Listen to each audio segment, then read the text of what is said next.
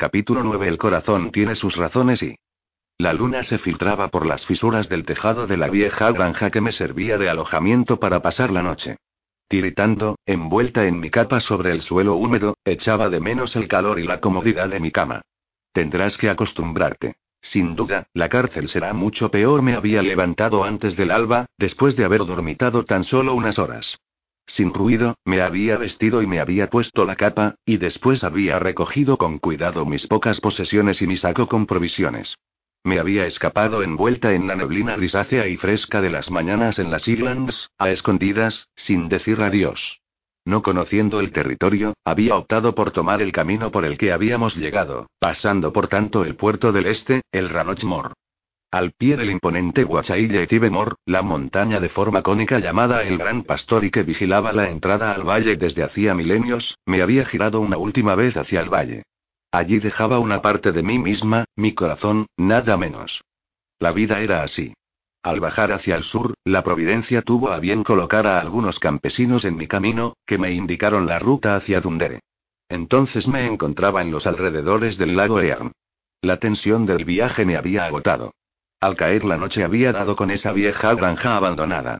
Después de haber comido frugalmente unos arenques secos y unas tortas de avena, me había acostado sobre la tierra batida, en un rinconcito. No tenía que malgastar mis provisiones, ya que tan solo tenía el broche de mamá y mi montura como moneda de cambio. Esperaba aguantar bien hasta la mansión. Después de todo, mi primera jornada había ido bien y yo deseaba descansar unas horas antes de continuar mi camino, al alba. Todavía quedaba mucho, di gracias al cielo por mi suerte y cerré los ojos. Antes de hundirme en el sueño, mis últimos pensamientos fueron para Glencoe y sus siniestros y sombrías montañas, que no volvería a ver nunca más, Sara, Colin, y Liam, Dios mío, vela por ellos. El sol ya estaba alto cuando me desperté al día siguiente. Me maldije a mí misma por haber dormido tanto. Perdí el tiempo justo de mordisquear un poco de queso y un trozo de pan, me aseé en un arroyo y me puse en marcha hacia el pueblo de Locharnead. Entré en la primera posada que encontré para preguntar el camino. Un hombre delgaducho, con el rostro ajado, que me pareció el posadero, me miró con curiosidad. ¿Puedo ayudaros, señorita? Me preguntó, vertiendo un trago de whisky en un vaso desportillado que después empujó frente a un hombre de aspecto poco recomendable. Pues, quisiera saber cuál es el camino más rápido para ir a Dundere. Miré de reojo al cliente, que se bebió el vaso de golpe, antes de posarlo sonoramente sobre la mesa. ¿Dundee? Estáis en el buen camino si seguís hacia el este. No tiene pérdida. El hombre volvió a llenar el vaso del cliente, que refunfuñaba y me miró de arriba abajo con ojos circunspectos. No sois de aquí, ¿verdad? No, he visitado a unos amigos, respondí un poco nerviosa. Ya, pero una linda señorita como vos no debería viajar sola. El individuo vació el vaso por segunda vez y chasqueó la lengua con satisfacción. Sentí que su mirada se posaba en mí, para evitar cruzármela, concentré mi atención en el posadero. Me acompañan unos amigos, mentí, sonriendo levemente. Me esperan en el camino. Gracias por la indicación, señor. Buenos días. Buenos días, señorita, respondió el posadero, sirviendo un tercer vaso a su cliente. Santo Dios. Aquel hombre debía de tener un estómago de acero. Al girarme para salir, mi mirada se cruzó con la vidriosa del borracho, que me contemplaba con marcado interés. Su nariz roja delataba una afición inmoderada a la botella. El hombre tripudo me sonrió, mostrando sus dientes podridos, y me examinó de la cabeza a los pies con insolencia. Veo visiones, o bien sois la chica que Campbell, eh, vaya. Por todos los santos, ¿no estáis muerta? Consiguió articular el hombre. Me cogió desprevenida unos segundos. Se levantó y se acercó, vacilante. Yo contuve la respiración. Emanaba un tufo a sudor, orina y alcohol. Eh. Stevie. Ven aquí. Interpeló el rufián. Ven a ver lo que tenemos. Yo di un paso atrás precipitadamente, cuando un segundo hombre, que no había visto, retorcido en el otro extremo de la mesa, levantó la cabeza rezongando groserías. Al verme, abrió bien sus ojos inyectados de sangre y se pasó la lengua por los labios resecos. ¿Has encontrado una buena moza, Owen? Sí, me guardarás algo para mí, ¿eh? Stevie volvió a dejar caer la cabeza pesadamente. Eh. Amigo. Continuó Owen no H. ¿Reconoces? Su comparsa levantó la cabeza por segunda vez para observarme atentamente, pero sin resultado. La chica que estaba con los McDonald, ¿te acuerdas? Gracias a ella, ese maldito Ewen consiguió el cargamento de Arbroath. Stewie me echó un ojo con mayor interés esa vez y su rostro se iluminó. Sí, ahora me acuerdo. Yo creía que él ya se había ocupado de ella. Pues mira, todavía está viva. Es una bruja. Seguro que debe de ser una bruja.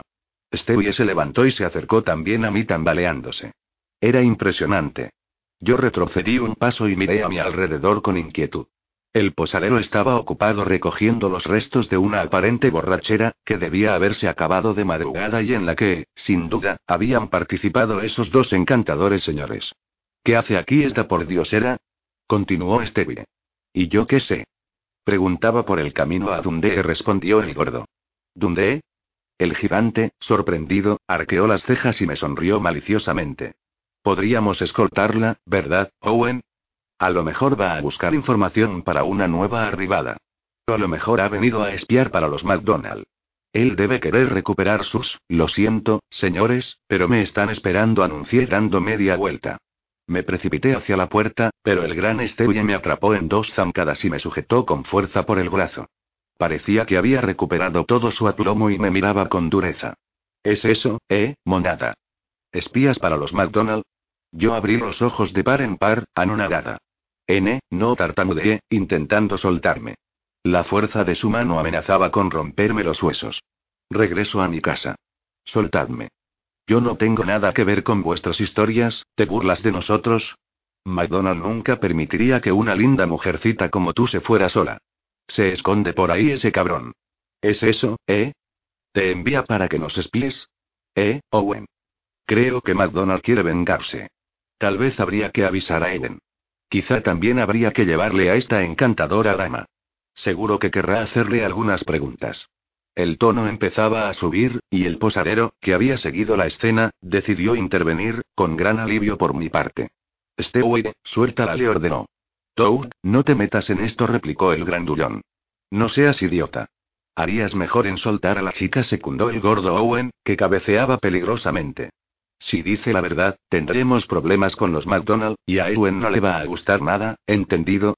Stewie entornó sus ojos negros y brillantes, y me miró fijamente. Dudó, y después me soltó bruscamente. Mi corazón latía con fuerza, y yo lo notaba en las sienes. Salí de la posada corriendo y me fui del pueblo al galope. No aminoré la marcha hasta algunos kilómetros después. Mi corazón seguía galopando y tuve que respirar varias veces profundamente para calmarme. Me había ido de muy poco.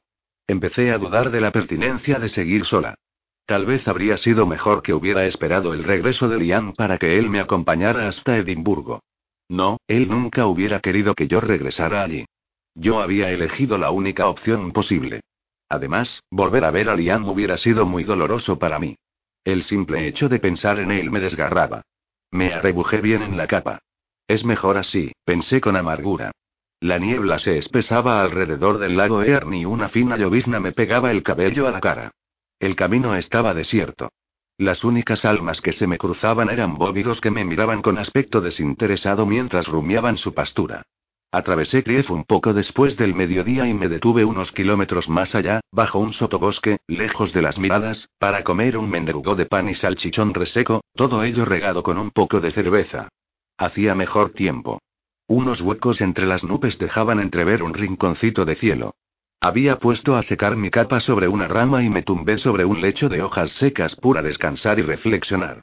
Si obligaba a Bobby a apretar el paso, podría llegar a los alrededores de Dundee antes de la noche, pero tendría que esperar a la mañana siguiente para presentarme en la mansión. No me había preparado para lo que descubriría. Alguien se había divertido mutilando el cadáver de Lord Dunning. ¿Acaso ese acto horrible se había cometido con la intención de que el crimen fuera más salvaje, o bien era simplemente la satisfacción de una venganza personal? Durante un momento sospeché de Winston. Era un hombre bastante oscuro, pero yo dudaba de sus inclinaciones por, en fin, digamos que por el género masculino. A mí, eso me daba igual, yo me iba con él de paseo a caballo bien tranquila, pero su padre no veía las cosas de la misma manera. Arrugué la nariz al contemplar la posibilidad de que fuera culpable. Un. No. A pesar de las repetidas humillaciones a las que se veía sometido por parte de su padre, yo consideraba a Winston demasiado cobarde para cometer un acto semejante. Rupert. Desde luego a Rupert no le gustaba Lord Dunning, pero era estúpido y no encontraba ningún motivo válido para perpetrar semejante blasfemia. Disfrutaba demasiado haciendo de amo y señor de la servidumbre para poner en peligro su posición. Dejando de lado a Lady Catherine, quedaban los criados. Yo conocía bien a Becky Cromarty, la cocinera, no, imposible. Tenía un miedo horroroso a todo lo que concernía la muerte, de cerca o de lejos. Millie, la doncella. No la conocía mucho. Solo llevaba dos meses sirviendo en casa de los Dunning cuando se produjo el terrible suceso el palafrenero, Mientras Archie tratara a los caballos de la mansión con cariño, Lord Dunning lo dejaba tranquilo. Además, ni él ni su hijo Andrew habían estado allí aquella noche. Pobre Andrew, me di cuenta de que no había pensado ni un solo momento en él desde mi huida. Debía de estar que no vivía. En fin, el misterio seguía ahí, pero yo sabía que algo se me escapaba. Demasiado preocupada por mi investigación personal, no presté atención a los relinchos nerviosos de Bonnie, que estaba detrás de mí de repente, el contacto duro y frío de una pistola en mi sien me devolvió rápidamente a la realidad.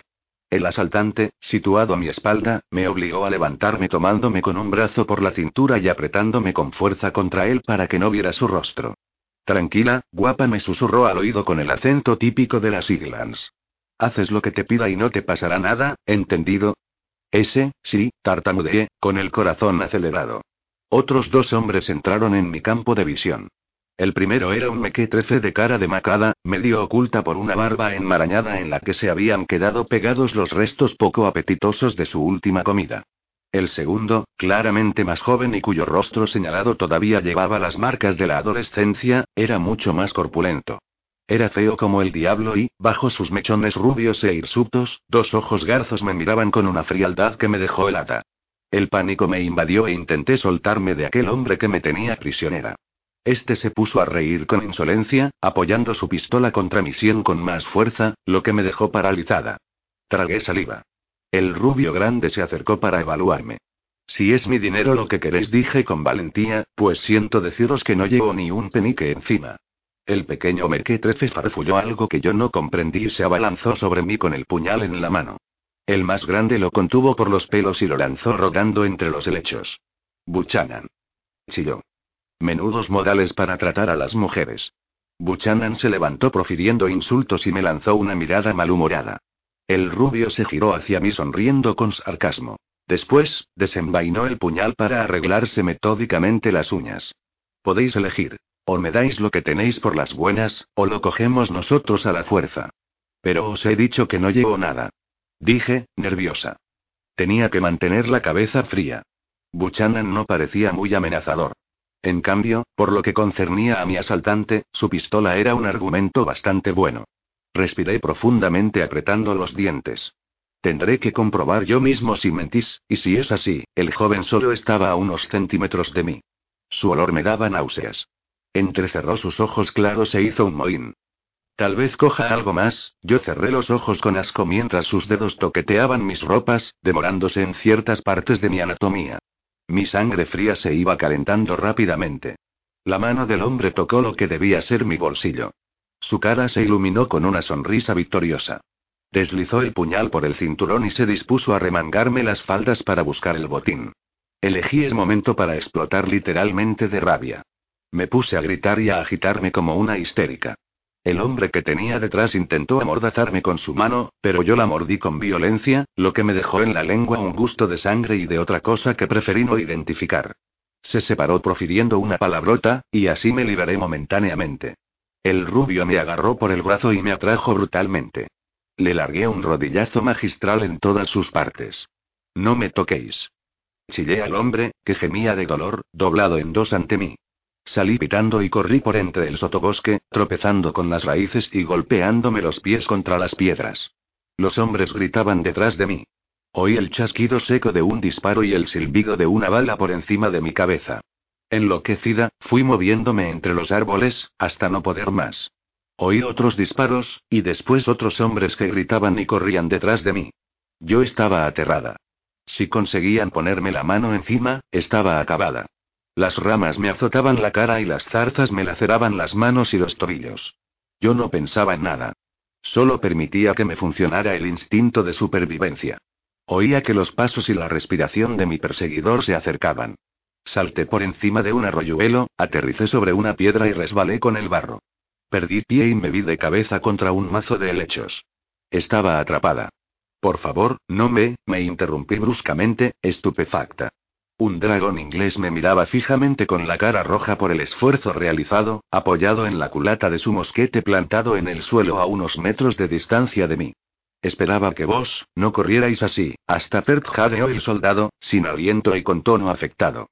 Yo lo miraba, desconcertada. Hemos oído gritos y un disparo desde el camino, continuó mi salvador. Venid, ya no os harán daño alguno. El soldado me tendió la mano. Me levanté temblando y avancé prudentemente hacia el dragón, que se arreglaba el uniforme. Vaya. Yo había perdido un zapato en la carrera. Maldije tontamente esa pérdida y el estado de mi ropa, y por un momento olvidé que me estaba librando por muy poco de una situación mucho peor. Seguí al dragón a una distancia respetable hasta el camino donde esperaban otros cuatro soldados de bastante buen humor. Bonnie estaba cogida por las riendas y mi capa colgaba de la silla. No había ni rastro de mis agresores, pero adiviné la suerte que habían corrido cuando uno de los hombres limpió su hoja enrojecida en la hierba riendo con satisfacción. Estabais en una situación bastante incómoda, querida señora. Un oficial con chaqueta escarlata, bien almidonada y con galones dorados, me sonreía educadamente con mi zapato en la mano. Gracias. Azorada, me limpié el pie sucio de barro en la hierba, esquivando con cuidado la mirada inquisidora del capitán. Mi carrera desbocada había despertado mi herida, que me dolía con mucha intensidad. Solo cumplimos con nuestro deber, señora. ¿Cómo os llamáis? Yo levanté la cabeza. El hombre me tendía las riendas de mi montura. Su alzacuello de latón bien bruñido relucía tanto como su sonrisa. ¿Eh? Me llamo, Catherine O'Donnell. Creí que era más conveniente proporcionar una identidad falsa y se me había ocurrido el nombre de una antigua amiga de la infancia. Monté en Bonnie y recompensé al oficial con una sonrisita azorada. ¿Qué hacíais en el bosque con esos truanes? Yo arqueé una ceja. Descansaba, me han sorprendido. ¿Y dónde ibais así tan sola? Ah, donde respondí tragando saliva. Debía tener cuidado, desgraciadamente, no vamos hasta allí. Os escoltaremos hasta Perth. Desde ahí, os sugiero encarecidamente que viajéis en coche hasta Dundee. Inclinó la cabeza con rigidez militar. Capitán George Turner, del 11 Regimiento de la Guardia Real de Su Majestad. A vuestro servicio, señora. Tendríais que arreglar un poco vuestra ropa, añadió, retirando una hoja seca de mis cabellos enmarañados. Después continuó con tono altivo. La gente va a imaginarse cosas respecto a nosotros, en fin, entendéis lo que quiero decir. Sí, gracias, farfullé sonrojándome violentamente. Cuando todos los hombres hubieron montado en sus sillas, nos pusimos en camino. Yo cabalgaba al lado del capitán, recuperándome lentamente de tantas emociones. Cubierta con mi capa, intentaba protegerme de las miradas de los dragones, que nos seguían en silencio. Habéis tenido suerte de que pasáramos por ahí esta tarde, dijo el capitán. Estos escoceses, son unos bárbaros. Al menos hay tres que no podrán satisfacer sus bajos instintos con lindas criaturas como vos. El capitán Turner me observaba de reojo, y yo a él también. Más bien alto y delgado, con facciones finamente dibujadas y un exceso de suficiencia que no reprimía, era un perfecto pequeño aristócrata inglés arrogante. Catherine O'Donnell, por vuestro acento, de origen irlandés, supongo. ¿Vivís en Dundee? ¿Eh? No. Vivo en Edimburgo, dije con un poco más de seguridad. ¿Edimburgo? inquirió sorprendido el capitán levantando una ceja. Sus grandes ojos color avellana me escrutaban con escepticismo. ¿En casa de vuestro padre o de vuestro marido? Yo me esforzaba por hablar con una voz calmada, a pesar de la angustia que me retorcía el estómago. Mi padre y mis dos hermanos. ¿No os acompañan cuando tenéis que desplazaros? Yo voy donde quiero, cuando quiero y con quien quiero, señor, respondí sin ocultar mi exasperación. Ya veo, es que estáis bastante lejos de vuestra casa y, con todos estos escoceses, me sorprende bastante que vuestro padre os haya dejado marchar sola. Sin duda, habrá oído hablar del sórdido asesinato que se ha cometido en Dundee, hace de eso poco más de dos semanas. Un lord fue salvajemente asesinado en su mansión por uno de esos sucios Iglanders. Una verdadera carnicería. Al parecer estaba irreconocible. Lo identificaron por el anillo que llevaba en el dedo. Es curioso que el Iglander no lo cogiera porque tienen la costumbre de robar todo lo que se les pone a mano. La sangre se me heló en las venas, y me quedé inmóvil sobre la silla. ¿Sabéis quién ha hecho eso? Pregunté profundamente turbada. Un tal McDonald, pero no sabemos de quién se trata exactamente. La investigación se alarga un poco. Estaba con un grupo de Irlanders que consiguieron huir. Ese bárbaro habría raptado a una criada de la casa. La pobre no debió tener la misma suerte que vos, matizó mirándome con extrañeza. Yo no sabía si tenía que reír o llorar tras su última observación. Estáis pálida, no debería contaros estas historias de horror, me dijo con indolencia. No quería asustaros. Sin embargo, parecía que le producía un cierto placer. ¿Qué hacíais tan lejos de Edimburgo sola? Su tono era ahora claramente más frío. Eso no es asunto vuestro. ¿En serio? Se encogió de hombros y se apartó un insecto invisible con el dorso de la mano. Eso habrá que verlo, dijo. De momento, estáis bajo mi protección hasta que yo lo decida. ¿Sabéis que la mujer que raptaron en la mansión de Dundee era también irlandesa? Tenía unos 20 años. ¿Cuántos años tenéis, Catherine O'Donnell? El capitán me bajó bruscamente la capucha hasta los hombros y me obligó a mirarlo. Es cierto que un hombre podría matar por unos ojos tan hermosos, murmuró. De hecho, han prometido una recompensa por la cabeza de ese Irlander, cerdo, ¿qué te crees tú que lo voy a denunciar? Mascullé en mi cabeza. Apreté la boca para que no me temblaran los labios e intenté mantenerme impávida. ¿Cómo podía saberlo? El capitán debió de percibir mi turbación, ya que sonrió con cierta satisfacción y después me soltó. Evidentemente vos no conocéis a un Irlander llamado MacDonald, ¿verdad? No, desde luego. Nos detuvimos en los alrededores de Metwen, cerca de un arroyo. Yo había pedido permiso al capitán para ir a hacer mis necesidades al bosque. Quizá debería acompañaros. Se burló riéndose. Podría haber algunos bandidos ocultos tras los árboles esperando una bella presa a la que hincarle el diente. Yo lo miré con frialdad. Si necesito vuestra ayuda, os llamaré, capitán, respondí dando media vuelta. Mi capa revoló a mi alrededor, y después me adentré en el bosque siguiendo el arroyo hasta que ya no era visible desde el camino. Había mentido deliberadamente al capitán Turner. Tenía más bien necesidad de concentrarme y de reflexionar sobre lo que tenía que hacer después. No podía quedarme con el destacamento de dragones hasta llegar a Perth. Era evidente que el capitán desconfiaba de mi identidad, acaso había visto mi descripción física. Seguramente me iba a tirar de la lengua para conseguir más información sobre Liam. Si creía que se la iba a dar en bandeja de plata, se equivocaba totalmente. Me senté en el borde del arroyo, metí las manos en el agua con los ojos cerrados. Tendría que encontrar la manera de librarme de su compañía, ya que empezaba a creer que no me dejarían marchar tan fácilmente cuando llegáramos a Perth. Sin decírmelo directamente, el capitán había sido bastante explícito al respecto. Yo estaba bajo su protección hasta que él lo decidiera. Me levanté y me limpié las manos en la falda sucia. El destacamento probablemente se alojaría en una posada para pasar la noche. Tal vez en ese momento, no tuve tiempo de trazar mis planes de fuga. Una gran mano me tapó la boca mientras la otra me retenía con fuerza contra un fuerte torso. De inmediato pensé que el capitán me había seguido hasta allí. Después me di cuenta, horrorizada, de que el hombre que me arrastraba sin miramientos con un puño de hierro era mucho más grande. Me debatí con toda la fuerza que me quedaba, dando golpes con los talones contra las piernas del gigante que apretaba con más fuerza. Gaber Doshokair, Achairling 55 murmuró una voz grave y familiar a mi oído. Todos mis músculos se relajaron y me puse a llorar tontamente. Liam liberó mi boca y me hizo girar. Su rostro era inexpresivo y su mirada fría e inmóvil. Liam. Tuch, me cogió por la muñeca, echó una mirada rápida en dirección al camino donde todavía me esperaban los dragones, y después me llevó por el bosque, guiándome entre los árboles y las rocas que surgían de aquí y de allá. Corrimos durante varios largos minutos, hasta que nos reunimos con otros tres hombres del clan, ocultos detrás de una gran roca.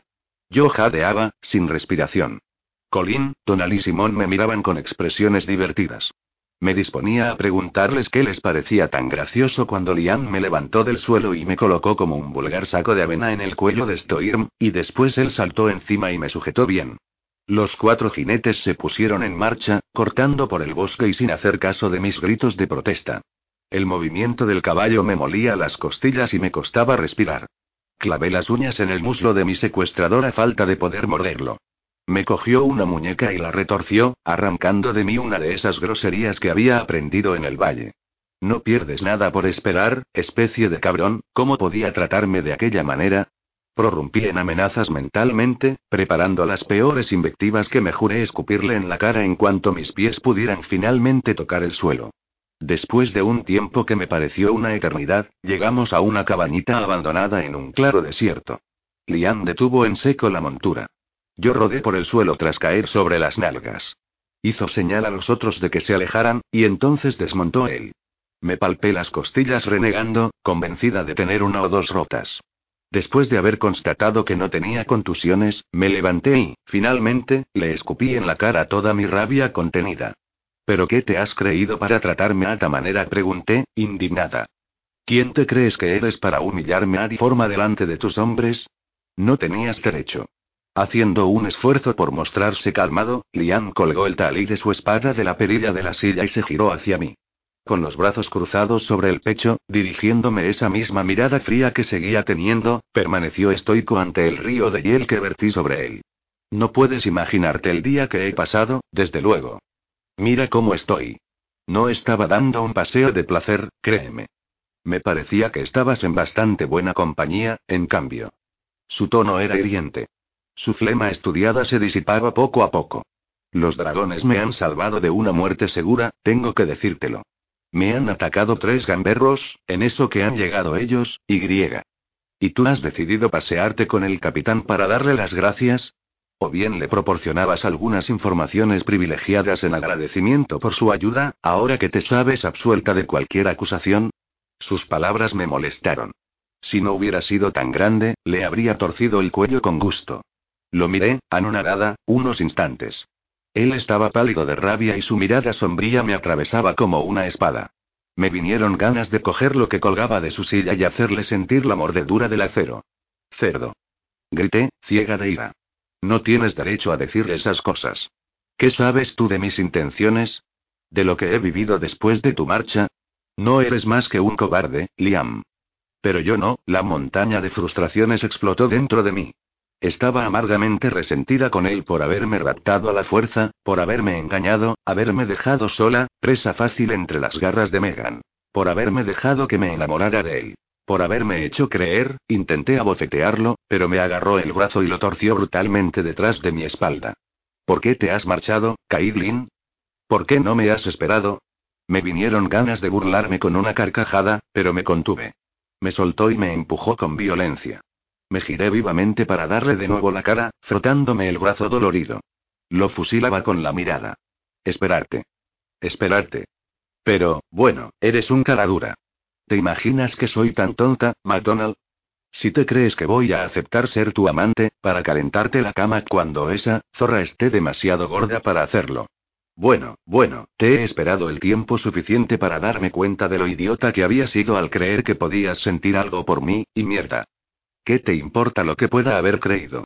¿No esperarías que yo me quedara allí mirando, Megan y tú haciéndoos mimos y pavoneándoos ante mis ojos, no? ¿Megan? Se me quedó mirando incrédulo. ¿Pero qué tiene que ver Megan con nosotros? No te hagas el inocente, Liam. Mujeriego. ¿Qué? Yo podría refrescarte la memoria con tus propios métodos, que calificaría más bien de incitantes. Con Colin, además, pequeña por Dios era. Mi propio hermano, Caitlin. ¿Te das cuenta? Yo no te debo nada, Liam, en fin, no de esta manera, no he hecho nada malo con tu hermano. Además, Colin se ha comportado como un caballero, contrariamente a... Me agarró por los hombros y me apretó, lo que me causó un gran dolor. Le largué una estupenda patada en las piernas. Suéltame, cerdo y glander. Me haces daño. Lamento con amargura haberte seguido tan ciegamente aquella noche. Chivé. Liam me soltó con brusquedad, como si yo fuera un tizón ardiendo entre sus manos. Su mandíbula se crispó y sus ojos se entrecerraron. No más que yo, dijo él con gran frialdad. Yo me quedé inmóvil, aguantando la respiración. La rabia que había cobijado hasta entonces se transformó de repente en temor. Respiré profundamente por la nariz y cerré los ojos. La imagen de Megan parecía estar permanentemente pintada sobre mis párpados. El corazón me latía con tal fuerza que parecía que me iba a explotar. Mantén la cabeza fría, me repetí. La voz de mi conciencia no tenía mucha fuerza y se vio aspirada por el extraordinario torbellino de rabia y de insatisfacción acumuladas durante los últimos días. Mis palabras salieron a bocajarro. Si mi presencia te pesa tanto, ¿por qué me has seguido? ¿Por qué no me dejas marchar? ¿No es lo que habíamos convenido? Yo ya no tengo ninguna razón para quedarme en el valle. Ya no tenía nada que hacer en Glencoe. Tenías que quedarte hasta estar curada y esperar mi regreso. Eso era lo convenido, si no recuerdo mal. Colin y Sara estaban avisados. Y además, eso ya no tiene sentido. Yo ya estoy curada y regreso a Edimburgo. No vas a impedírmelo. Liam palideció. No hagas eso, no, ¿y por qué no? Es la solución a nuestros problemas.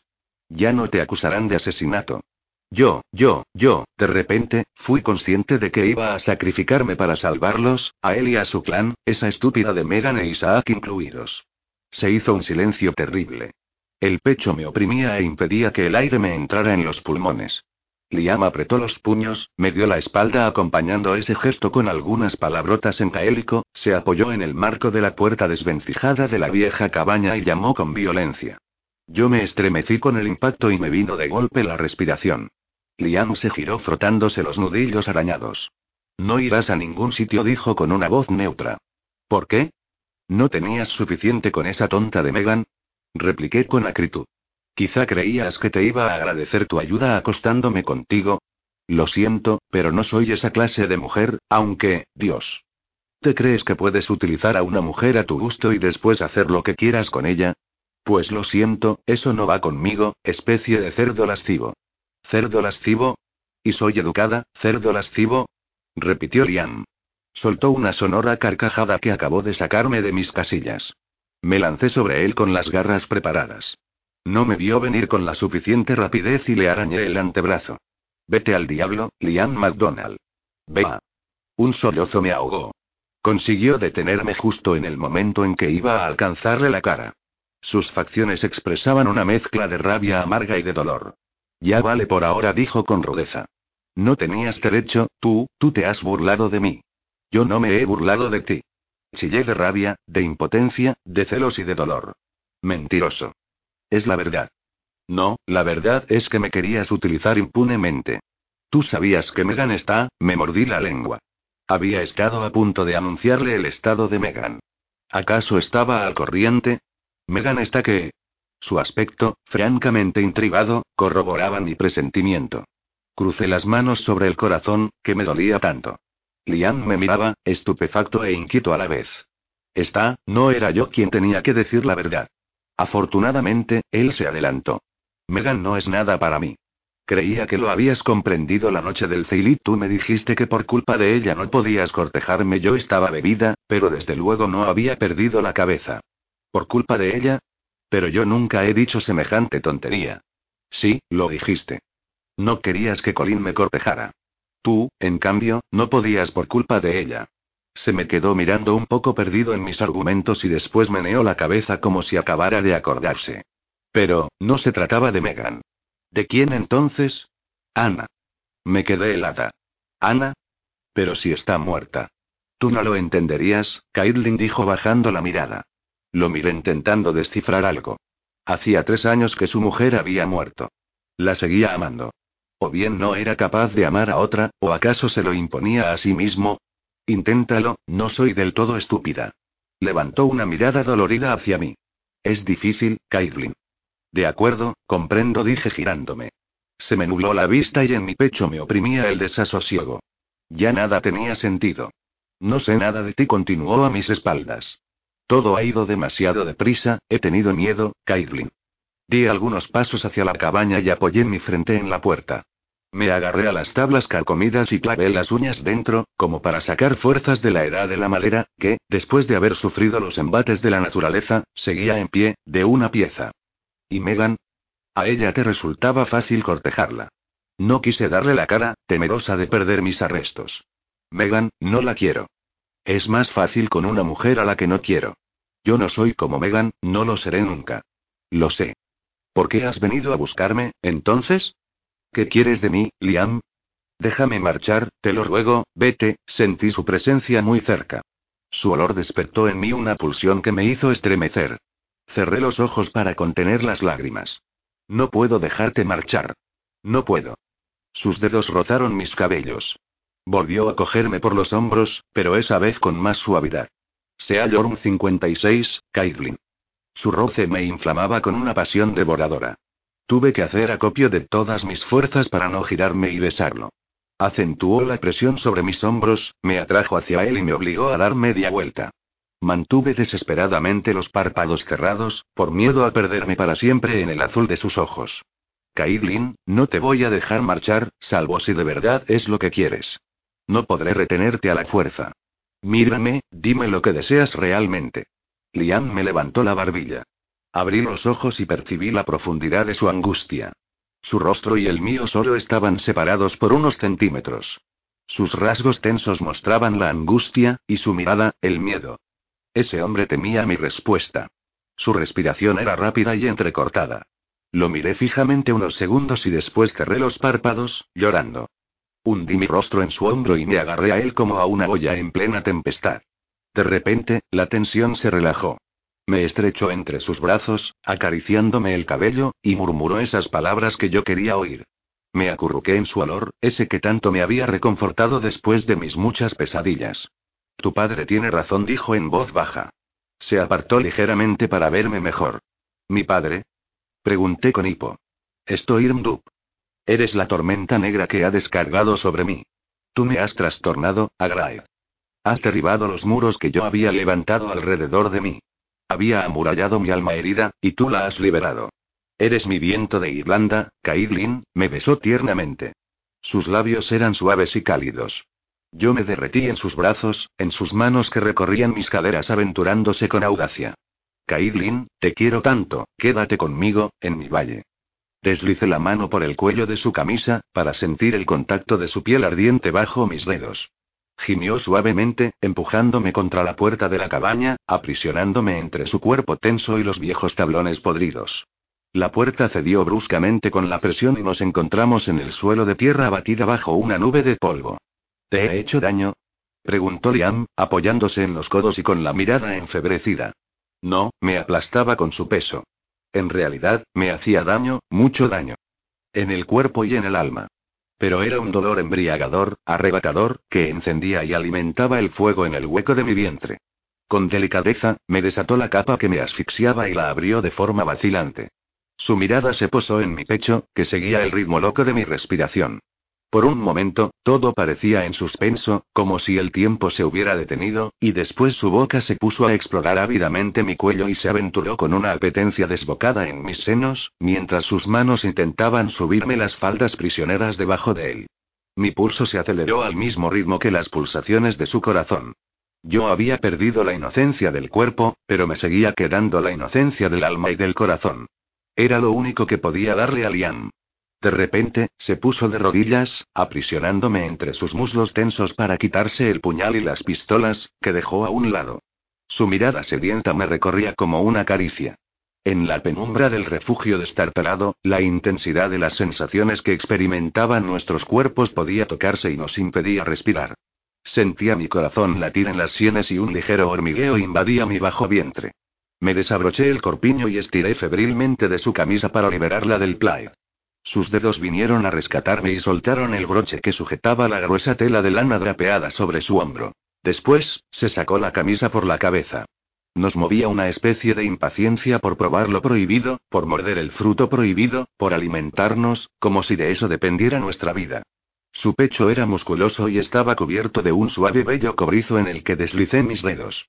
Liam acabó de deshacer los últimos lazos de mi camisa. Vaciló un momento. Con un gesto lento y contenido, la dejó caer por mis hombros hasta descubrir totalmente mi pecho. Pasó la punta de sus dedos por los pezones endurecidos y se puso uno en la boca, mordisqueándolo y chupándolo con lentitud. Yo clavé mis uñas en sus muslos, gimiendo. Santo Dios, Liam. Soltó entonces mi falda enredada y deslizó una rodilla entre mis piernas para separarlas. Su mano se deslizó suavemente hasta la humedad de mi sexo. Un rayo de luz le cruzaba el rostro. Sus ojos medio cerrados brillaban con deseo. Su otra mano se disponía a retirar su kill cuando volvió a caer suavemente. Tammy Willich, Agai Motsri de 57 gimió cerrando los ojos. Me incorporé apoyándome en un codo y lo miré, sorprendida. ¿Por qué? ¿Ya no me quieres? Oh, sí. Más que nada, pero no así, no aquí. ¿Por qué? Repetí con incredulidad. Te mereces algo mejor, su mirada se entristeció. Hizo ademán de ponerse en pie, pero yo lo retuve agarrando con fuerza su cinturón. No me vas a hacer esto, Liam McDonald mascullé entre dientes. Tú me quieres y yo te quiero, aquí y ahora. ¿Quieres salvaguardar mi honor, tal vez? ¿Crees que todavía soy virgen? Lo siento, ni siquiera tengo eso que ofrecerte. Tan solo me queda mi corazón y mi alma. Lord Dunning me robó todo lo demás. Lo sabía desde el principio, Agrae. Yo vi cómo te miraba ese cabrón, vi tus heridas. Y además, no se mata a un hombre por una simple bofetada. Se le mata porque intenta robar el alma de su víctima después de haber cogido todo lo demás. Mis dedos se deslizaron lentamente bajo el dobladillo de su kilt. Después subieron por sus nalgas tensas. Lo deseaba. Deseaba conocer el amor tierno y apasionado de ese hombre. Sin violencia perversa, sin coacción de ninguna clase. Su mandíbula se contrajo, y cerró los ojos intentando controlar la respiración. Mis manos continuaron recorriendo su piel húmeda y ardiente hasta la entrepierna. Yo quería esa pasión que hacía que el corazón gritara de placer. Lo quería a él, ahora. Se estremeció dejando escapar un gruñido sordo de satisfacción. Tómame, entonces, Lian murmuré con voz ronca. A ti te doy lo que me queda, y a nadie más. Tómalo, hazme el amor, no opuso ninguna resistencia cuando desabroché la hebilla de su cinturón, que cayó pesadamente al suelo con el Clyde. Me separó las piernas con un gesto brusco y cayó pesadamente encima de mí, clavando sus puños en el suelo. Por entre sus pestañas, su mirada me quemaba. Entonces, serás mía, Caitlin. Eres mía, ¿me oyes? Solamente mía, yo asentí con la cabeza, jadeando de deseo y arqueándome con fuerza, mientras que él me penetraba con un violento golpe de la riñonada. Comenzó entonces un movimiento de vaivén que iba increciendo. Omoruin 58. Murmuré. Te, quiero, él saboreó esas palabras en mis labios, los mordió y los lamió con su lengua hambrienta. Cada uno de sus gestos me elevaba sobre unas olas de placer, cada una más vertiginosa que la anterior. Mis muñecas, prisioneras de sus dedos, estaban doloridas. Su respiración, ruidosa como un estertor de sufrimiento, barría mi rostro. Dios mío, Liam. Grité entre dos espasmos. Él echó la cabeza hacia atrás con las venas del cuello hinchadas. Mochrik Beata 59 jadeó con un último grito de placer. Mi corazón quería reventar de felicidad. Cerré los ojos de dicha, bañada en sudor y extenuada. Los rizos de Liam me hacían cosquillas en los hombros y las mejillas. Reposó su cabeza en mi corazón y nos quedamos así, soldados el uno con el otro, como un solo cuerpo, inmóvil y colmado. Él fue el primero en moverse, poniendo su mano en mi pecho. Kaidlington, ¿han puesto mi 60? Sus palabras apenas audibles tuvieron en mi corazón el efecto de un huracán. Mis labios se pusieron a temblar y las palabras se me quedaron pegadas en la garganta. Al ver que mi respuesta tardaba, se incorporó sobre un codo para mirarme. Los cabellos sueltos le caían en los ojos y la barba de varios días le daba un aspecto más patibulario que seductor. Sus ojos todavía brillaban con la embriaguez que provocan los juegos del amor. Esbozó una sonrisa inquieta, me besó en el hombro, y su cara se crispó al ver el sello de Gunning. Gruñó y después lo acarició, pero no comentó nada. Ya lo sabía, no había nada que añadir. Agai Mopsreide, ¿De verdad quieres tomarme por esposa? Pregunté, vacilante. Sí, mujer. Te quiero ahora, te querré mañana y pasado mañana, te quiero para toda la eternidad. Si tú, si tú me quieres, añadió con tono de incertidumbre. Yo reía y lloraba al mismo tiempo. ¿Y si descubrieras que, en realidad, no soy más que una vieja bruja biliosa? Él dejó ir una carcajada ronca y se giró de espaldas. Sabré domesticarte. No debe de ser más difícil que domesticar caballos. Liam McDonald gruñí subiéndome encima de él. Entonces, Agrait. Sus ojos rebuscaban en los míos con la esperanza de encontrar la respuesta que se hacía esperar. Sí afirmé. De su garganta salió un sonido quebrado. Me besó tiernamente y me estrechó con fuerza. Hay un sacerdote en Kepoch. Dentro de dos días estaremos allí. ¿Dos días? Pero Sara y. Su mano se escabulló por mi camisa, que se había quedado abierta y me apretó un pecho. Ella no tiene nada que decir. Te necesito para dar calor a mi corazón, y a mi cama. No podré esperar mucho. El frescor se filtraba por la abertura de la ventana sin cristal, y yo me senté para subirme la camisa. Liam posó su enorme mano sobre mi muslo. Yo me iba abrochando el corpiño. Él permanecía estirado en el suelo. Parecía una de esas estatuas griegas que a veces se veían en los jardines de las grandes mansiones. Stoirm resopló al otro lado de la puerta entreabierta. Se me encogió el corazón al pensar en Bonnie, que se había quedado en el camino con los dragones ingleses. Después volví a oír las palabras del capitán Turner, que se reía de mí y se ofrecía a acompañarme al bosque por si me sorprendían otra vez, prorrumpí en carcajadas. ¿De qué te ríes? Preguntó Liam, que extendía el plaid en el suelo antes de tumbarse. Me preguntaba si los dragones todavía me estarían esperando junto al camino. Liam se colocó encima el plaid y después se abrochó el cinturón. Su rostro se entristeció. Me ha chocado mucho verte marchar con esos cerdos Sasanachs. No puedes imaginarte todo lo que se me ha pasado por la cabeza. Si te hubieran tocado siquiera un pelo, los pasaba a todos por el filo de mi espada. Me han salvado la vida, Liam protesté. ¿Y te crees que el capitán no te hubiera exigido nada para agradecérselo? Eres demasiado ingenua, Caitlin. Se metió los faldones de la camisa por el kit. No hice caso del último comentario y me arreglé un poco el cabello desgreñado.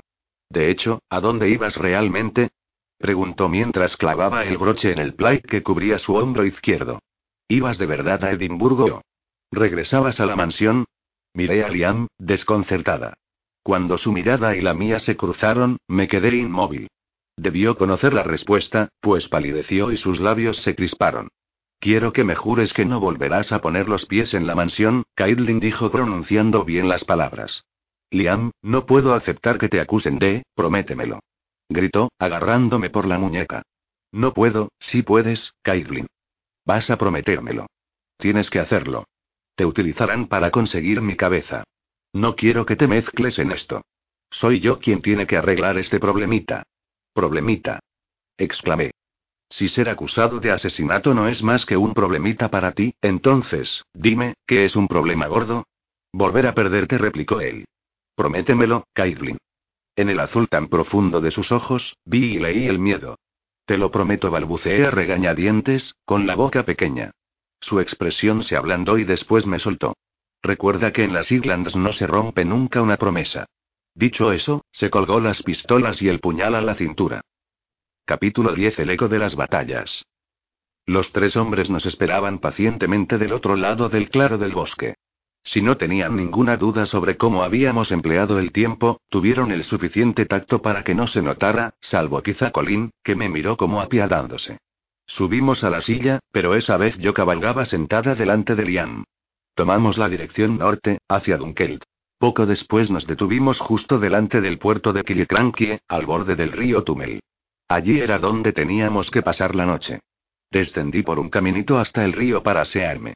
El polvo y el barro se me pegaban a la piel. Me senté en una roca y puse los pies en el agua fresca. Me preocupaba un poco Colin, ya que desde nuestra marcha, se mostraba silencioso y había esquivado mi mirada durante todo el trayecto. Tal vez estaba al corriente de las intenciones de su hermano. El susurro de unas hojas y el crujir de unas ramas secas en unos matorrales me sobresaltaron. Instintivamente me llevé la mano a la daga, perdida en mi bolsillo. Sería más práctico que la llevaras en la cintura. ¿Eh? ¿Qué? Dije girándome bruscamente y agarrando el arma dentro de mi bolsillo. El filo había rasgado la tela y la hoja apuntaba hacia el exterior. Liam la extrajo con cuidado para no agrandar el roto de mi falda, que ya necesitaba un buen remiendo. De momento, la llevarás en la pantorrilla derecha. Ah. Bueno, rebuscó en el interior de su Sporran 61 y sacó una correa de cuero que utilizaba para cogerse el pelo. ¿Me permites? Yo me remangué la falda para dejar las piernas al aire y le tendí la derecha. Él ajustó la daga justo por debajo de la rodilla, demorándose voluntariamente en la redondez de mi pantorrilla. Cerré un momento los ojos al sentir el tacto cálido de sus manos sobre mi piel, recordando nuestros retozos enfebrecidos de la tarde. Esto debería ser suficiente por ahora, hasta que te fabrique una vaina para llevarla a la cintura. Así está más accesible en caso de necesidad. Gracias, no estoy acostumbrada a llevar un arma. Aquí no hay elección.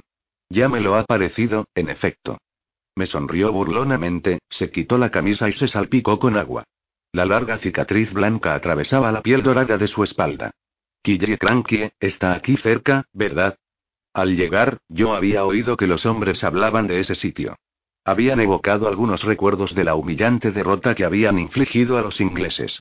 Se volvió hacia mí, pasando sus dedos por los rizos mojados. Sí. El campo de batalla se encuentra a tres o cuatro kilómetros de aquí, al norte, pasado el puerto. La batalla fue hace tiempo. Él dudó, mirándome con gravedad, y después vino a sentarse a mi lado. En julio hará seis años. Debías ser bastante joven entonces. Tenía 21 años, murmuró mientras se sacaba algunas briznas enganchadas al kilt. 21 años, la edad que tenía mi hermano Michael cuando lo mataron en Boine. Liam me miró pensativo. Para morir, efectivamente, es una edad temprana. ¿Tuviste miedo de no regresar? Pregunté destrenzándome lentamente el cabello. No. Al principio, no. Era mi primera batalla. Me hervía la sangre de fiebre guerrera.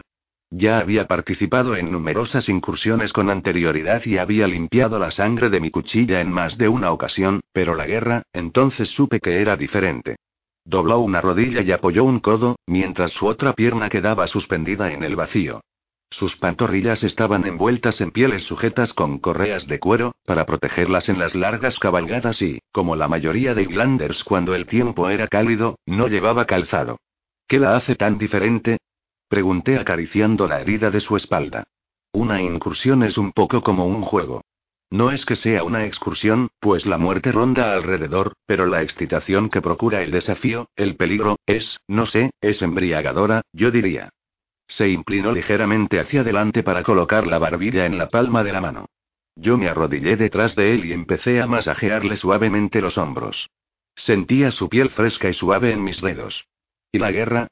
La guerra, es la muerte que mira a los hombres de frente. Está ahí, esperando para clavar sus garras en el que se aventure a acercarse demasiado a ella.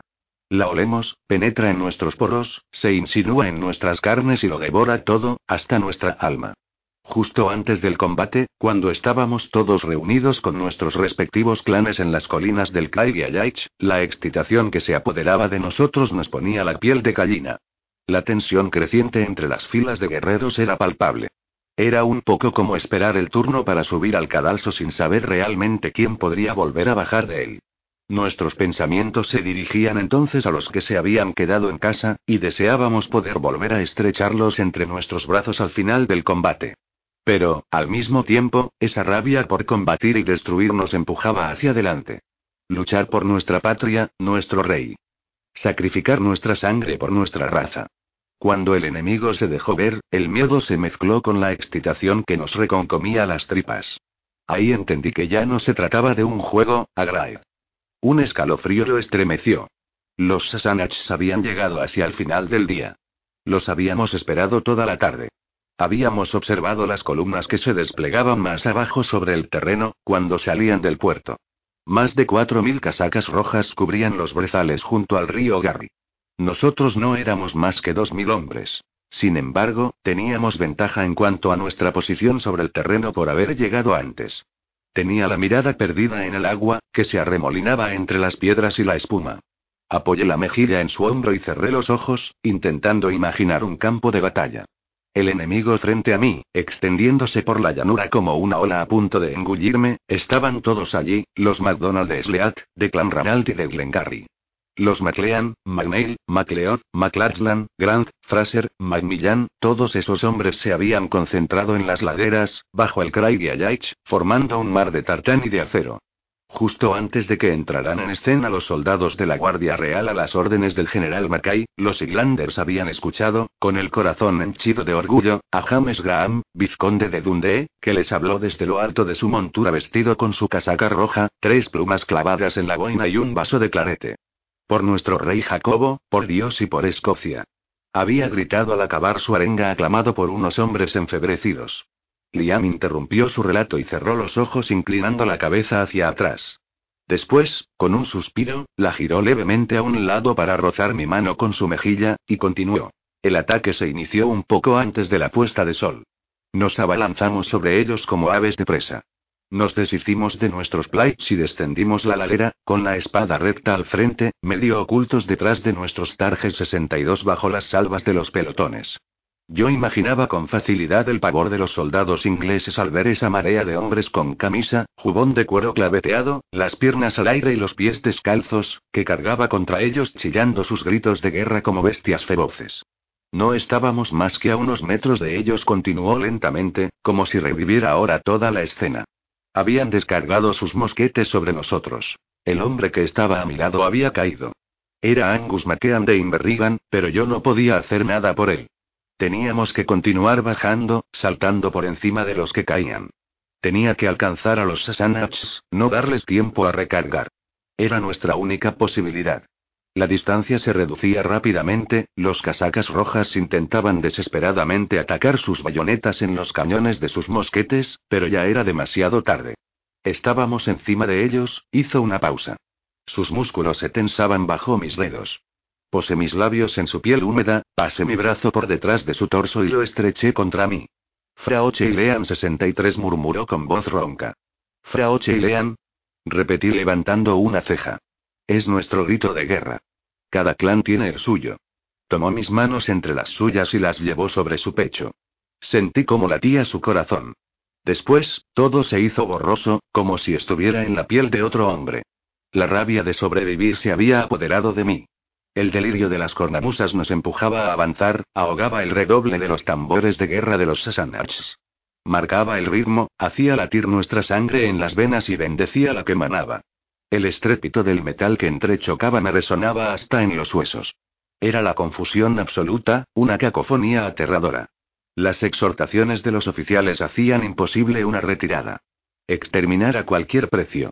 Esa era nuestra misión. La exaltación vencía al miedo. Matar era nuestro credo. No dar cuartel.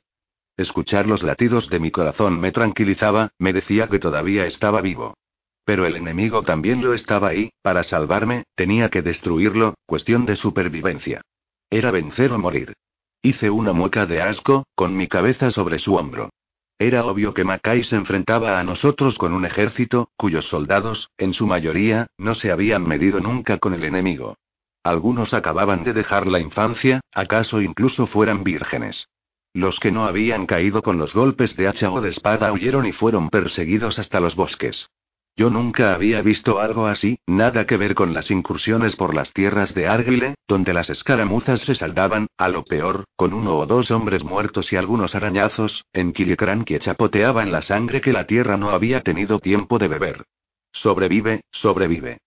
Por los que te esperan, por tu rey, por tu país, esas eran las palabras que yo me repetía incesantemente mientras esquivaba, desrizándome sobre la hierba pringosa, una estocada, o bloqueaba la punta letal, enrojecida y reluciente de una bayoneta, que arremetía contra mí.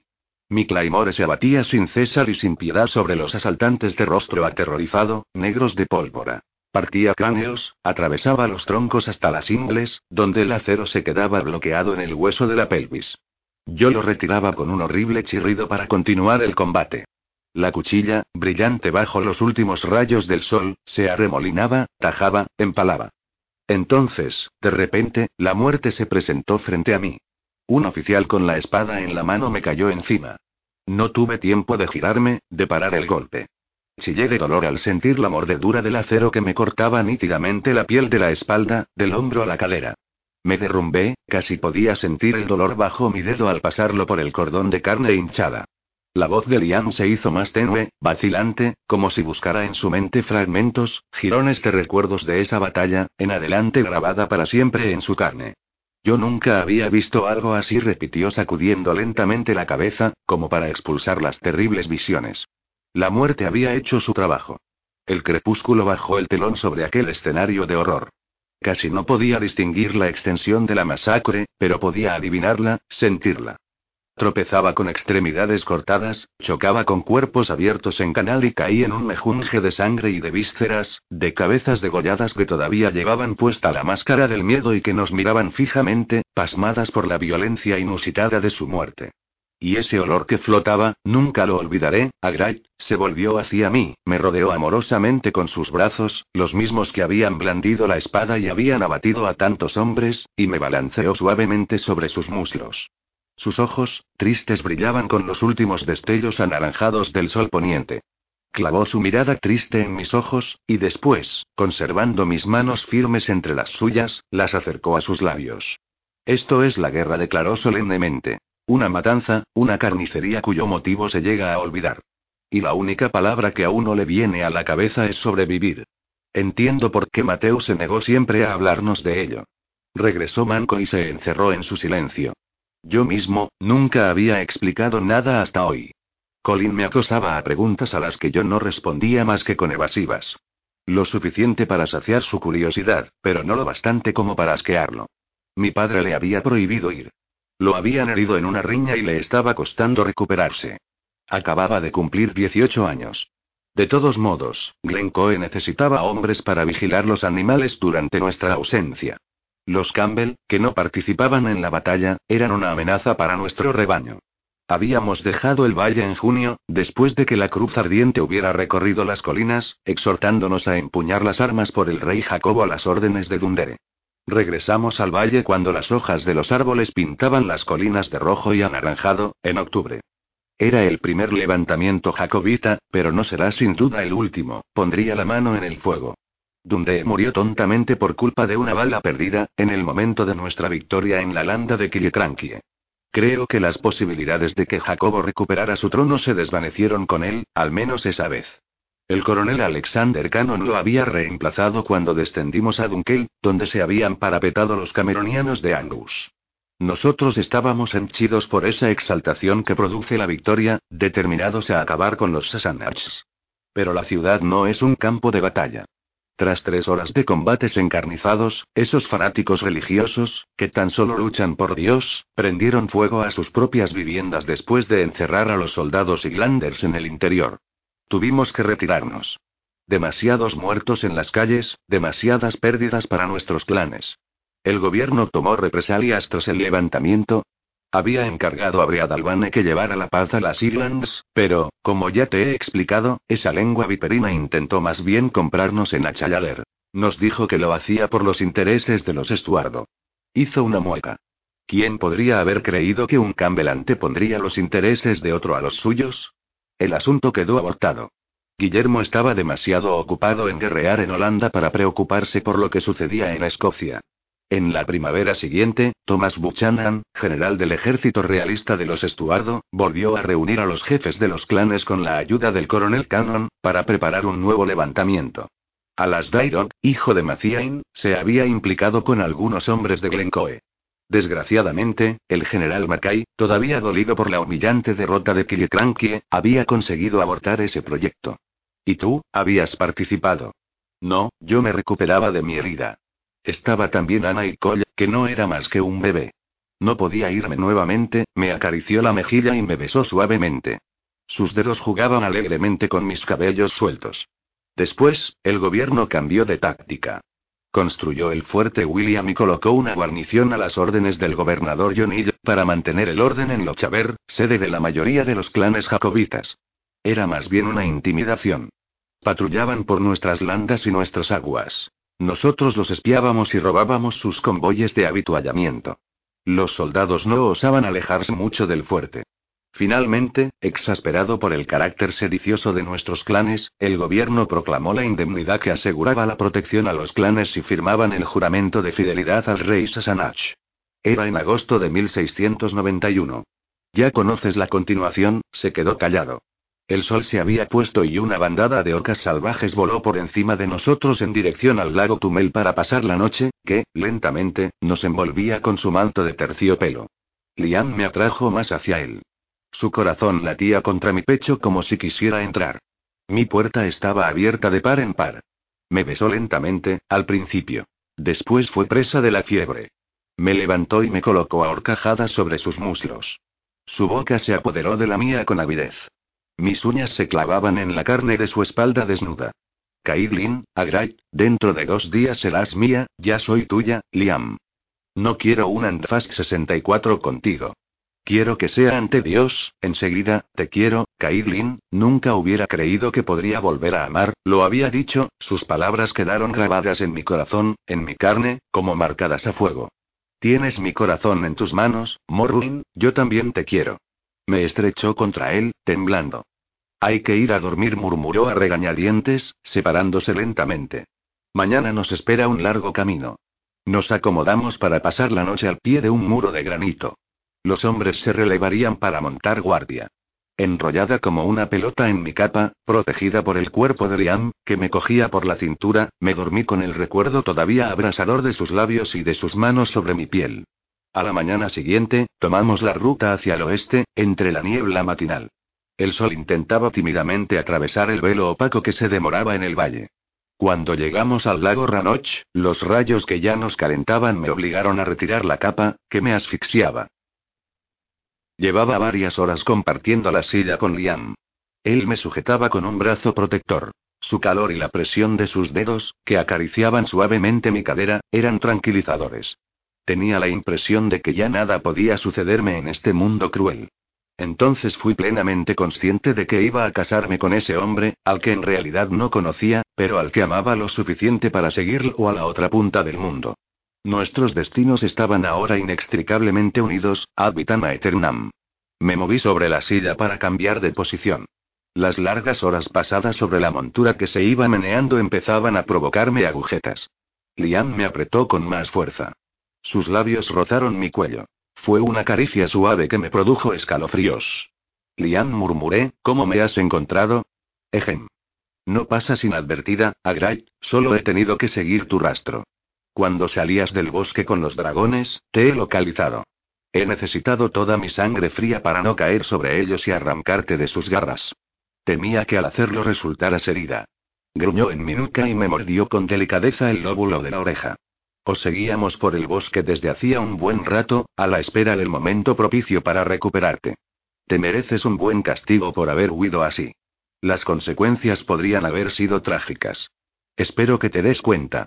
Te darás cuenta de verdad en que Pox respondí riendo dulcemente. ¿Todavía falta? Estaremos allí antes de que se haga de noche.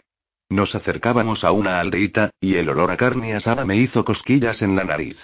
No podía más. Si no nos deteníamos para comer algo, yo ya no respondía de nada. No habíamos probado bocado desde nuestra marcha, por la mañana, y por la posición del sol, ya debía ser casi mediodía. Saciada, vacié mi jarra de cerveza y separé mi silla para estirarme. Necesitaba desentumecer un poco las piernas y mi asiento se quejaba. Colin se había sentado contra la pared de la taberna y parecía dormitar. Simón acababa su segunda ración de salchichón y col hervida. En cuanto a Donald, encandilaba a una joven criada sentada sobre sus rodillas. Ella reía haciendo saltar sus pechos que, según yo me temía, estaban a punto de rebosar de su corpiño de un momento a otro. Por la manera que tenía Donald de mirar, adivinaba que no se estaba perdiendo nada de ese divertido espectáculo. Pregunté al tabernero por la letrina y salí por la puerta de atrás. Cuando regresé al cabo de unos minutos, el ambiente ya no era picaresco. Donald se frotaba la mandíbula y un hilillo de sangre manaba de su labio cortado. Miraba de arriba abajo a un hombre que me daba la espalda, sin duda su asaltante.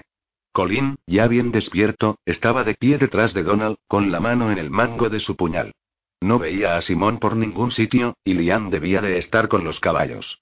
Pon tus sucias patas sobre mi hija, cerdo McDonald, y te rajo el cuello, amenazó el hombre delante de mí. Donald se abalanzó de cabeza en dirección al estómago de su adversario y lo envió contra una mesa, que cedió con su peso. Los dos hombres se levantaron. El combate había comenzado. Los puños iban y venían golpeando a uno y otro lado. Los clientes, que habían vaciado las mesas, hacían apuestas. Lancé una mirada inquieta a Colin, que me había visto.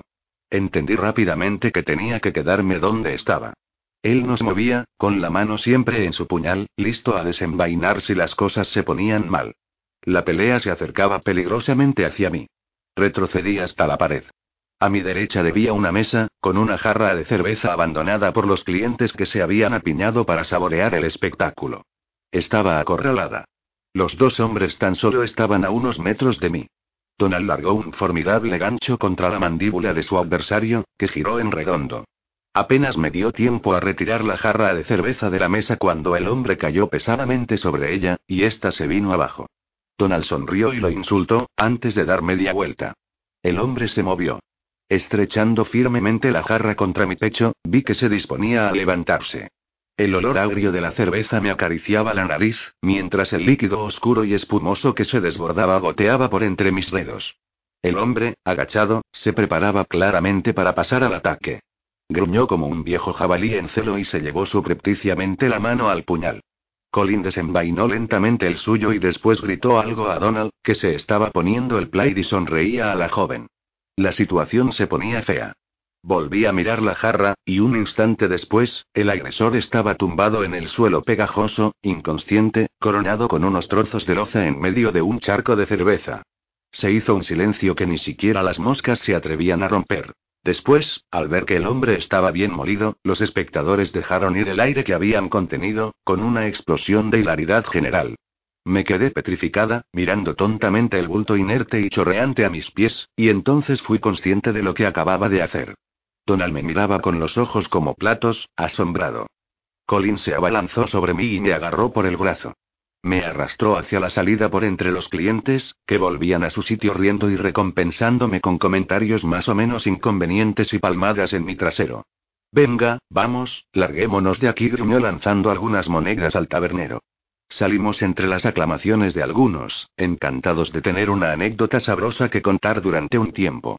Liam estaba hablando con Simón junto a los caballos. Al vernos llegar con prisas, puso un pie en el estribo, pasó su brazo por mis axilas y me subió al semental con él. Nuestro grupito salió al galope, levantando una nube de polvo animada con gritos y chillidos salvajes. No redujimos la marcha hasta el cabo de unos kilómetros. Colin y Donald lloraban de risa bajo las miradas desconcertadas de Liam y de Simón. ¿Alguien podría decirme qué pasa? refunfuñó Liam, frunciendo el ceño. Colin le explicó la escena a Liam con un ataque de risa. Si hubieras visto la cara de Donald. Decir que una mujer ha dejado fuera de combate a ese cerdo demencia porque Donald ni siquiera ha podido hacerlo. Ja. Ja. Donald, que empezaba a ver que la situación no era tan divertida, dejó de reír y lanzó una mirada sombría a Colin, literalmente doblado sobre su caballo. Liam obligó a que me girara para mirarlo. Me observó atónito. ¿Qué has hecho qué? gritó fuera de sí. Yo me encogí de hombros. Yo solo he dejado caer la jarra sobre la cabeza de ese hombre, balbuceé. Tenía el puñal en la mano y se disponía a saltar sobre. ¿Has pensado por un momento lo que podría haber sucedido si no lo hubieras dejado inconsciente? Yo levanté pecho y le dediqué una mirada enfadada. Pero tú te crees, quizá, que se tiene tiempo de reflexionar en un caso así? Chivé. Simón y Colin seguían riendo. Donald grumía groserías, sostuve la mirada irritada de Liam, y después un destello jocoso brilló en sus ojos. La próxima vez, asegúrate de que puedes proteger la retaguardia si falla el golpe, Agaid declaró con una sonrisita. Me pellizcó en una nalga y, estallando en carcajadas, espoleó su montura en dirección a las montañas de Lochaver. Capítulo 11 para bien y para mal. Me sacudí con fuerza el brazo, para sacarme el bichito que no dejaba de picarme. Casi agotada la paciencia, me incorporé bruscamente en la cama, soltando una palabrota ahogada, y me quedé atónita ante una niñita que me miraba fijamente con grandes ojos temerosos. Oh. Dije, consternada. Lo siento mucho, yo no quería asustarte. La niñita sacudió la cabeza frenéticamente y se recogió un mechón castaño que se había escapado de su boina de lino. Tendría siete u ocho años. Me han enviado para avisaros de que el desayuno está servido, balbuceó sonrojándose. Si no queréis bajar enseguida, os guardaremos algo en las cocinas. La niñita bajó los ojos y se quedó mirando la punta de sus zapatos, mientras retorcía nerviosamente sus manos. Siento mucho haberos despertado, señora, añadió. No pasa nada, dije haciendo un gesto de indiferencia con la mano. ¿Cómo te llamas? Morag, señora. Morag Archibald. Es un nombre muy bonito, Morag le dije sonriendo. Bajaré en cuanto esté vestida. La niña esbozó una pequeña reverencia. Mairi subirá a ayudaros, señora, añadió antes de salir corriendo. Yo dejé mis piernas colgando del borde de la cama y me desperecé sonoramente. Hubiera dormido algunas horas más. Poco acostumbrada a las largas cabalgadas, tenía la impresión de haber pasado por la muela de un molino. Los sucesos de la víspera me venían lentamente a la mente, y espantaban el sueño, que amenazaba con volver a ganarme. Habíamos llegado a Kepox en el momento en que el sol rozaba las montañas y bañaba el valle de Spean con una luz dorada.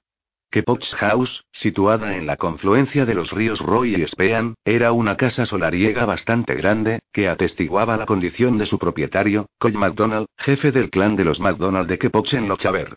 Le llamaban Coy de las vacas por su habilidad para robar rebaños. Lady Kepoch, una joven dama bastante encantadora, me había acogido calurosamente y me había enseñado mi habitación sin dilación. Por fin, una cama. Después de haber comido algo y haberme aseado rápidamente, me había deslizado entre las sábanas, rendida, sufriendo con cada uno de mis movimientos, y después me había hundido en un sueño bien merecido. Me levanté haciendo muecas y eché una mirada a la estancia buscando mis ropas cuando una joven entrada en carnes llegó con los brazos cargados de toallas, un barreño y una jarra llena de agua. Buenos días, señora, dijo disponiéndolo todo sobre la cómoda. Abrió la cortina con un golpe seco, y la estancia se inundó de una luz muy fuerte, que me obligó a entornar los ojos. Tenéis suerte, el sol brilla para vos, anunció alegremente, afanándose a mi alrededor como una abejita. ¿Estáis nerviosa? ¿Nerviosa? Pregunté, extrañada. ¿Pero por qué? Pues si es el día de vuestra boda. Hoy. Farfullé, todavía un poco groggy. La joven se me quedó mirando un rato, visiblemente incómoda. ¿No lo sabíais? ¿Eh? Sí, claro. No tengo la cabeza muy despejada esta mañana, respondí tontamente para explicar mi confusión. Si fuera yo la que fuera a casarse con un hombre como el señor Liam, os aseguro que no hubiera pegado ojo en toda la noche. Me miró con una puntita de envidia. Muchos corazones quedarán rotos al final de este día. La joven me ayudó a sacarme la camisa haciendo muecas. Tendréis que daros un buen baño perfumado hoy. Y cambiaros de ropa, dijo separando con la punta del pie mi vestido lleno de polvo. Es que no tengo nada más que ponerme. Lady se encontrará algo más adecuado para la ceremonia. De momento tenemos que darnos prisa si no queréis que se os enfríe la comida. Cuando entré en el comedor los hombres se levantaron, me saludaron gentilmente y esperaron a que yo tomara asiento al lado del ama de la casa. Después se sentaron entre el chirrido de las sillas sobre el parqué de madera. Yo buscaba la mirada de Liam. Él me dedicó una sonrisa cálida e inclinó la cabeza para saludarme educadamente. Excusadnos por haber empezado sin vos, querida, dijo Lady Kepoch. No sabíamos si ibais a bajar a desayunar. Soy yo la que debe excusarse por el retraso, masculé, ligeramente turbada. Me he levantado un poco tarde esta mañana. Oh. Estáis más que excusada, Caitlin me tranquilizó la dama, dándome una palmadita en la mano. Tenéis un día muy cargado por delante. Un poco más de sueño solo os hará bien. Un pie empezó a acariciarme suavemente la pantorrilla bajo la mesa. Eché una ojeada a Liam, sentado frente a mí, a la derecha del jefe. Con aire guasón me tendía una cestita llena de panecillos crujientes. ¿Habéis dormido bien, señora? Me preguntó Coy MacDonald. El hombre de ojos y cabellos negros me miraba con aspecto evaluador. Una cabeza más bajo que Liam, tenía, sin embargo, una constitución formida, y su tez morena podía hacer pensar que sangre gallega se había mezclado con la de sus antepasados del norte. Resumiendo, era un hombre bastante bien parecido. Estaba al frente del clan desde hacía unos 12 años. Había tenido que interrumpir prematuramente sus estudios en la Universidad de Saint Andrews para retomar, muy joven, las riendas del poder. Su padre, Alexander MacDonald Glass, había sido asesinado.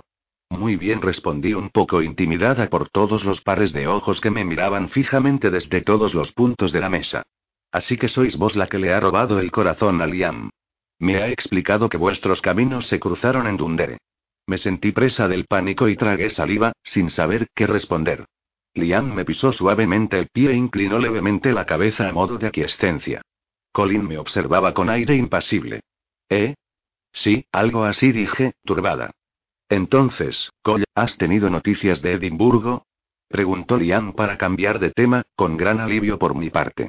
Sí, hemos sabido algo, hace dos días, gracias a Alasdair, que en la actualidad está allí. Ha enviado un mensajero. La comisión de investigación sobre el asunto de Glencoe avanza lentamente. El gobernador John compareció ante Forbes, Farquhar y Kennedy, los soldados del fuerte William, el pasado 7 de junio. El comisario Campbell de Ardkinglas y el comisario clérigo Campbell de Desalch, al parecer, también han comparecido ante los miembros de la comisión para explicar la desaparición del juramento firmado. A Johnny Alasdair, junto con otros ocho hombres del clan, les tocará antes de que acabe la semana narrar las circunstancias de la matanza. ¿Y ese hijo de puta de Glenlyon? gritó Colin con dureza. Tamborileaba nerviosamente sobre la mesa con aspecto de reclamar venganza. Simón, que esmondaba de manera irreverente los dientes con una uña, levantó la cabeza. Como ya sabes, Colin, el regimiento de Argyle está en Namur, en el continente. Desde luego, el rey no los desmovilizará simplemente para que declaren ante la comisión. En cuanto a mí, ya pueden esperar. Que los franceses se los coman vivos. Su sangre no manchará nuestras tierras. PSCH. Continuó Colin con un mohín de asco. Esa comisión es una verdadera comedia. El rey ha elegido muy bien a sus componentes. Ogilvy y Lord Murray gozan del favor del rey. Johnstone solo quiere la cabeza del ministro Dalrymples. El marqués de Tuedale es uno de los consejeros del rey. Finalmente, uno se pregunta qué intereses defienden en realidad, los nuestros o los del rey. Esos cabrones solo van a asegurarse de que la chapuza hecha deprisa y corriendo por Glenlyon quede bien terminada. Un gran silencio y algunos carraspeos llenaron la estancia.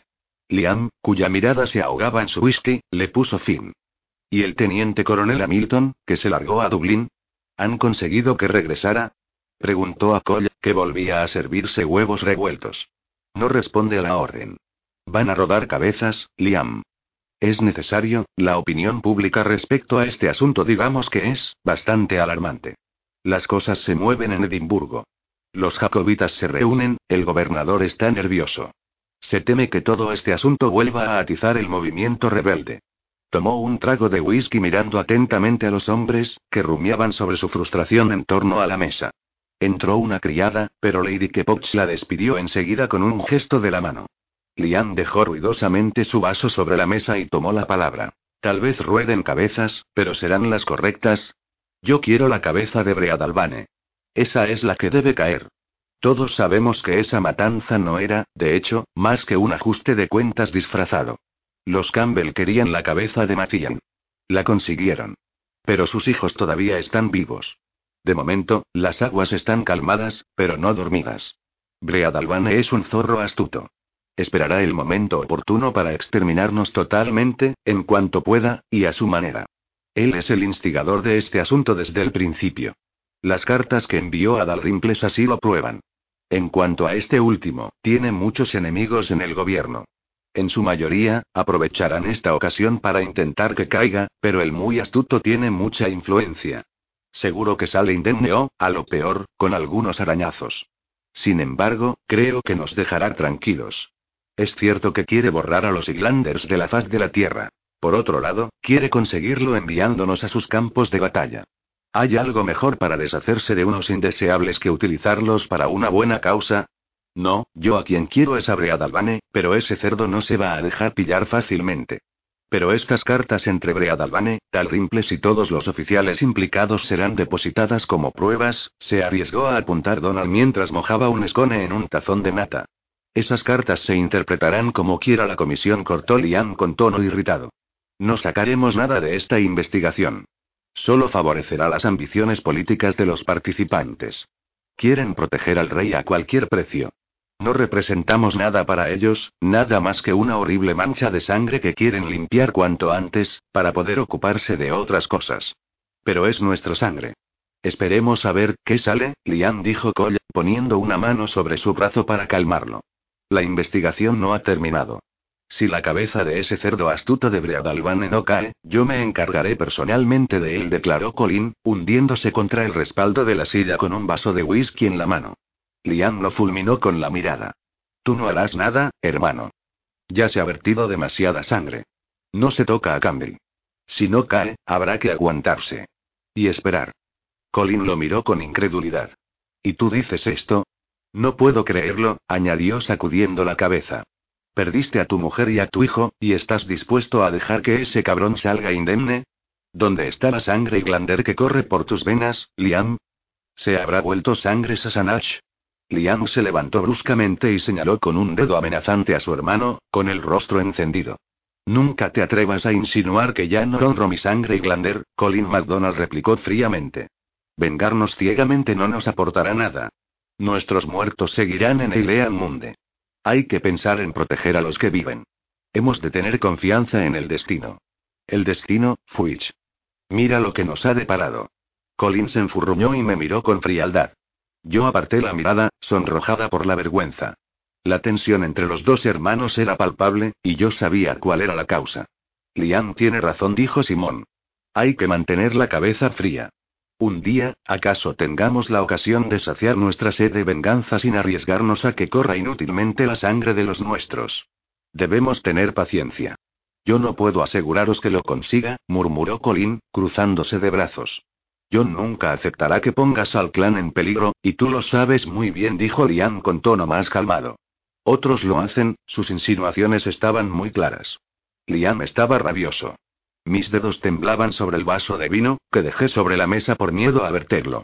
Un silencio pesado llenaba la estancia. ¿Por casualidad tienes algo que reprocharme, Colin? preguntó Liam. ¿Acaso he hecho algo que tú mismo no hubieras hecho? Colin no respondió, pero aguantó la mirada inquisidora de su hermano sin rechistar. Contacto, Lady Kepoch tosió y se hizo servir un vaso de vino aguado. Bueno, creo que ya hemos hablado bastante de política, anunció la mujer. Hoy debería ser un día de alegría, así que propongo un brindis por Liam y Caitlin. Que Dios les conceda una larga vida llena de felicidad. Todos levantaron los vasos llenos hasta el borde gritando a la vez. Es la Intemat. Todos, excepto Colin, que no dejaba de mirarme con sus ojos grises y tristes. El resto del día me vi envuelta en un torbellino aturdidor. Liam había dispuesto que el matrimonio se celebrara en la capillita de Kepoch. La ceremonia tenía que celebrarse a las seis de la tarde, lo que no nos dejaba mucho tiempo para los preparativos. Lady Kepoch había tenido la amabilidad de hacer que me trajeran un vestido, antes de ir a las cocinas a dar las instrucciones para el banquete de la noche. El vestido, de seda azul cielo, era precioso. Unas cintas adornaban el corpiño, y las mangas, hasta el codo, acababan con unas alas con tres tiras de encaje. El escote, muy generoso, estaba bordado con una doble tira de encaje que disimulaba el canalillo de los pechos. La amplia falda llevaba en el bajo un volante hecho con una ancha cinta de color marfil. Después de haberme relajado en un delicioso baño de agua perfumada y de haberme secado el pelo con una toalla, Mayri me ayudó a ponerme la camisa y a atar el corsé. ¿Pero qué es este instrumento de tortura? Refunfuñé soltando el aire. Pensad que es por una buena causa, señora, se burló la joven riendo. Yo me agarraba al larguero de la cama, mientras ella estiraba de las cintas que me comprimían la caja torácica. Con esto no se puede respirar. Las damas de la corte lo hacen y lo llevan todos los días. Bien podéis sufrir durante unas horas hasta que el señor Liamos liber de él, dijo ahogando una risa. Me guiñó el ojo con una expresión cargada de sobreentendidos. Me puse el vestido que la costurera del pueblo había retocado un poco anteriormente. Mayri me lo ató. Examiné, complácida, el resultado en un espejo. Oh, señora Caitlin. El señor Liam creerá que tiene visiones. Estáis espléndida. Giré en redondo, haciendo crujir la seda y examinándome de todos lados. Era verdad que estaba hermosa. ¿Acaso era la niña que antaño había correteado por las sucias callejuelas de Belfast, cubierta de barro y vestida con harapos, la que contemplaba en ese espejo? Sonreía la criatura que me miraba con unos ojos tan asombrados y encantados como los míos. Si no fuera por ese maldito corsé que me mataba y no me dejaba mover, ¿no os gusta? Preguntó, inquieta, Mairi al notarme asombrada. Sí, sí la tranquilicé. ¿No podríais aflojar un poquito el corsé? Oh, no. Solo es por unas horas, señora. Bueno, pues vamos a por el peinado, refunfuñé con resignación. Mairi tenía unos dedos de hada. En pocos minutos me recogió el cabello en un moño, rodeado por unas finas trenzas decoradas con flores blancas de brezo. Unos mechones sueltos me enmarcaban la cara. Ya está. Por fin, ya estáis lista para vuestra boda, anunció, retrocediendo un poco para admirar mejor su obra con satisfacción. Sí, respondí yo con aire soñador. El nerviosismo empezaba a reconcomerme. Me preguntaba si Liam estaba tan nervioso como yo. Irá bien, Caitlin, respira hondo y adelante. Mamá siempre me decía esto cuando yo dudaba en hacer algo que me daba miedo. La echaba mucho de menos. Me habría gustado tanto que hubiera estado allí ese día. ¿Y papá, qué diría cuando supiera que su única hija se había casado con un Iglander? Mi padre, lo necesitaba tanto. Debía estar preocupado y preguntándose qué me había sucedido, llamaron discretamente a la puerta. Mairi fue a abrir. Entró Lady Kepoch y dio una vuelta a mi alrededor, visiblemente encantada con lo que veía. Estáis maravillosa, Caitlin murmuró, extasiada. Gracias por el vestido, es muy bonito. Es un placer para mí. He de confesaros que no tengo muchas ocasiones de ponérmelo. Lo compré en mi último viaje a París.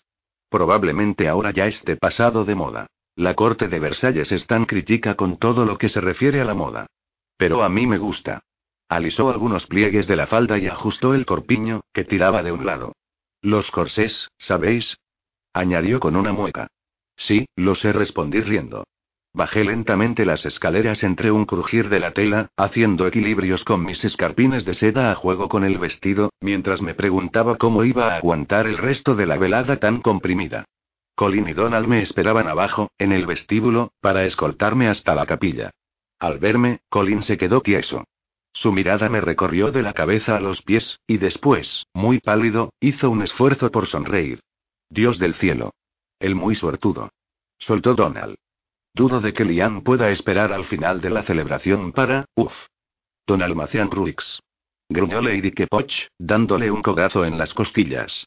Me temo que Donald tiene la lengua muy suelta con las mujeres, Lady Kepoch afirmé con cierta ironía. Dediqué al hombre una sonrisa burlancia. Eso debe traeros bastantes problemas, ¿no es así, Macian Ruix? Él me respondió con una mirada furibunda y salió huyendo. No era que tuviera nada contra él, pero no había podido resistirme a pagarle con la misma moneda. Estábamos empatados. A pesar de su arrogancia y su aire de suficiencia, Donald no era una mala persona, y yo empezaba a apreciar su compañía, que nunca era monótona. Yo sabía que, en el fondo, sus malos modos ocultaban cierta timidez y falta de confianza frente al otro sexo. Un día, encontraría, Colin carraspeó para llamar mi atención. Liam me ha encargado que te acompañe hasta el altar, dijo, disgustado. Después se volvió hacia Lady Kepoch. Pero antes, si mi prima Elizabeth quiere, me gustaría hablar a solas con la novia. Yo tengo que pasar por las cocinas antes de ir a la capilla, dijo poniendo un brazo sobre el de Colin. Id a la biblioteca, estaréis más tranquilos. Dio media vuelta y desapareció por el pasillo. Colin cerró suavemente la puerta detrás de nosotros y se apoyó en ella con rostro sombrío. Santo Dios. Qué guapa estás, Caitlin. Dijo. Si Liam no fuera mi hermano, me hubiera batido por ti. Pero puesto que las cosas son así, se interrumpió con la voz quebrada por la emoción y, después, se dirigió hacia la ventana, dándome la espalda. Siento mucho mi reacción esta mañana. Liam acababa de darme a conocer sus intenciones de desposarte hoy, y yo no había tenido tiempo de encajar el golpe. No te ocultaré que este matrimonio precipitado me trastorna, no me lo esperaba, no tan pronto, sin embargo, pienso que sin duda yo habría hecho lo mismo si hubiera estado en su piel. No ha querido arriesgarse a que te marches una segunda vez. Se interrumpió un momento con los ojos fijos en el exterior, y luego bajó la cabeza para contemplar sus manos con aire ausente. Liam llegó a Carnoch al día siguiente de tu marcha. Se giró para observar mi reacción. Cuando le informamos de que habías desaparecido se puso rabioso. No hace falta que te diga que Sara y yo lo pasamos fatal. Se suponía que teníamos que retenerte en Carnoch y protegerte, lo siento mucho, Colin, de verdad murmuré retorciendo con nervios mi falda. Tenía que irme, ya no podía quedarme esperando, se acercó a mí lentamente, tomó mis manos y se las llevó a su corazón. Esa mañana, cuando fuimos en tu busca, deseé por un momento que no te encontrara, que hubiera llegado demasiado tarde. Con aspecto grave, bajó los ojos hacia mis manos.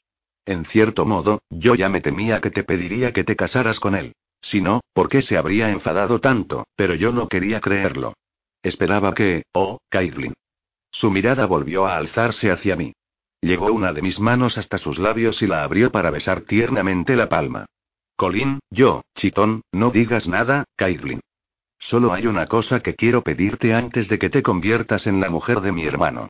Se me aceleró el pulso. Yo sabía que Colin era un caballero, pero la manera de mirarme en ese instante preciso me hizo dudar de mi opinión al respecto. Permíteme que te bese. No como un hermano, sino como un hombre. Todavía no le perteneces. Colin, no puedo, no creo que, la última vez, mi bella irlandesa. Me lo llevaré a la tumba. Soy un hombre de palabra. No traiciono a los que amo. Pero Liam, yo estaba desconcertada. En menos de una hora le pertenecerás para toda la vida. Dame un minuto, solo uno, y no te importunaré nunca más. Te lo juro sobre la tumba de mi padre. No respondí. Me había quedado muda ante aquella petición inesperada. Colin no esperó mi respuesta. Me acerco hacia él, me estrechó y después posó suavemente sus labios sobre los míos. Al principio, el beso fue suave y casto, pero Colin no pudo contener el fuego que le consumía. Me apretó contra él con fuerza y me obligó a entreabrir los labios, exploró mi boca con su lengua, mientras sus manos recorrían mi espalda descendiendo cada vez más. Intenté separarme, pero me retuvo con más fuerza.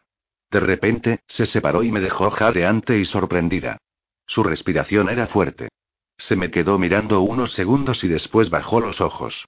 Te, te espero fuera, dio media vuelta y salió. Me aplasté una lágrima que rodaba por mi mejilla con el dorso de la mano. Sabía que se sentía terriblemente amargado y decepcionado. A pesar de mi profundo afecto por él, no podía perdonarle aquel gesto, aunque lo entendía. No tenía derecho a empañar aquel día. Mi entrada en la capilla estuvo acompañada del chillido estridente de una cornamusa. El corazón se me salía del pecho, y las piernas, flojas, amenazaban con derrumbarse. Me agarré al brazo de Colin y avancé lentamente hasta el altar, donde me esperaba mi futuro esposo. Yo estaba totalmente subyugada por el aspecto de Liam. Un príncipe. Llevaba una casaca azul oscuro de corte corto, con una bocamanga ocre con botones dorados. Las mangas de su camisa de lino fino acababan en un encaje que le cubría las manos. Llevaba una corbata, también de encaje, anudada al cuello. Un broche de plata, que relucía a la luz de las velas, sujetaba su plaid, echado sobre el hombro izquierdo. Había recogido sus locos rizos leonados con una ancha cinta de terciopelo rojo. Tan solo un mechón rebelde le caía suavemente sobre la frente, junto al ojo. El esgiandú en el calcetín, el puñal en la cintura, un esporram de piel de Marta y su espada de doble filo completaban su conjunto de gala. Incluso en la corte de Versalles no hubiera pasado inadvertido. Era bello como un dios, y yo temblaba de emoción al verlo. La ceremonia fue relativamente corta. Al menos, eso me pareció. En varias ocasiones tuve que sujetarme en su brazo para no desmoronarme. ¿Acaso todavía tenía algunas aprensiones, algunas reticencias? Todo había ido tan deprisa, no, yo lo amaba. Eso no lo dudaba y, ahora mismo, mi corazón solo latía por él. No tenía ojos más que para él. Liam tenía que hacer grandes esfuerzos para parecer tranquilo. Me habría engañado si no hubiera tomado mis manos heladas para intercambiar los votos matrimoniales. Las palmas de sus manos estaban húmedas. Algunos fragmentos de palabras conseguían abrirse camino hasta mi cerebro abotargado. Yo, Liam Duncan MacDonald, juro ante Dios y los hombres que te recibo a ti para ser mi esposa, que te amaré, mi mente flotaba, bailaba y revoloteaba de alegría. Mamá, ¿me ves desde dónde estás? Hasta que la muerte nos separe, Liam me sonreía. Yo no podía desprenderme de su mirada, tan calmante y reconfortante. Caitlin, sus dedos presionaron los míos y su expresión se volvió intranquila. Caitlin. Un silencio extraño reinaba en la capilla. Tuve la vaga sensación de que era el centro de atención de todos los presentes. El sacerdote fruncía ligeramente el ceño. Parecía que estaba esperando algo de mí. Yo lo miré, intentando entender qué tenía que hacer. Caitlin, los votos, la voz grave de Liam me hizo regresar a la realidad. Volví en mí, saqué pecho y me aclaré la voz. Yo empecé con la voz trémula, mientras Liam apretaba con fuerza mis manos. Caitlin Mary Fiona Dunn, juro ante Dios y los hombres que te recibo a ti para ser mi esposo, que te amaré, te respetaré y te protegeré hoy y mañana, para bien y para mal. Hasta que la muerte nos separe, ya estaba hecho. El peso de las palabras que acababa de pronunciar impidió que mi mente volviera a derivar. Yo miraba nuestras manos juntas. Para bien y para mal, en la vida, en la muerte, Liam rebuscó en su esporran y sacó una alianza de oro finamente trabajado. Era un clarat, un anillo que simboliza la fidelidad en Irlanda. El sacerdote lo bendijo con el mismo tono monocorde, mientras Liam me lo pasaba por el dedo. Yo os declaro ahora unidos ante Dios como marido y mujer. Mi esposo se inclinó hacia mí para besarme y, con ese gesto, eclipsó el beso de Colin, que todavía merodeaba en mis labios. Mis piernas eligieron ese preciso momento para flaquear, y Liam me sostuvo por poco. ¿Eh? ¿Estás bien? preguntó, preocupado. Sí, creo que el corsé está muy apretado, respondí sonriendo tontamente. Ejem. Evidentemente, el corsé se burló riendo y con los ojos brillantes. A la salida, el guirigay fue tremendo. Las cornamusas se desgañitaban, y los hombres gritaban sus alaridos de guerra disparando al aire. Allí sobre la plaza, Liam me levantó bien en lo alto con sus brazos y me hizo girar por encima de él. Fraoche y Lean. Gritó. Sanagan Fina Tatuna Bean, a 65. Me dejó en el suelo y me abrazó fogosamente. Y ya nada ni nadie puede cambiar esto, señora McDonald. Me miró largo tiempo en silencio. El color azul de su casaca hacía más profundo el de sus ojos, si no era al revés. Me acarició la mejilla. He pensado que tenía una visión cuando te he visto entrar en la capilla, Agai Motsride murmuró entre el tumulto que nos rodeaba. Una visión venida del cielo. Me haces el hombre más feliz del mundo. Volvió a estrecharme y después se separó ligeramente antes de continuar. Taga Gamor, Movean 66.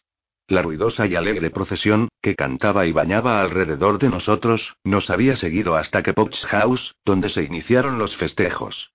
El vestíbulo estaba acondicionado de manera que se pudiera recibir a los convidados alrededor de unas mesas montadas sobre unos caballetes.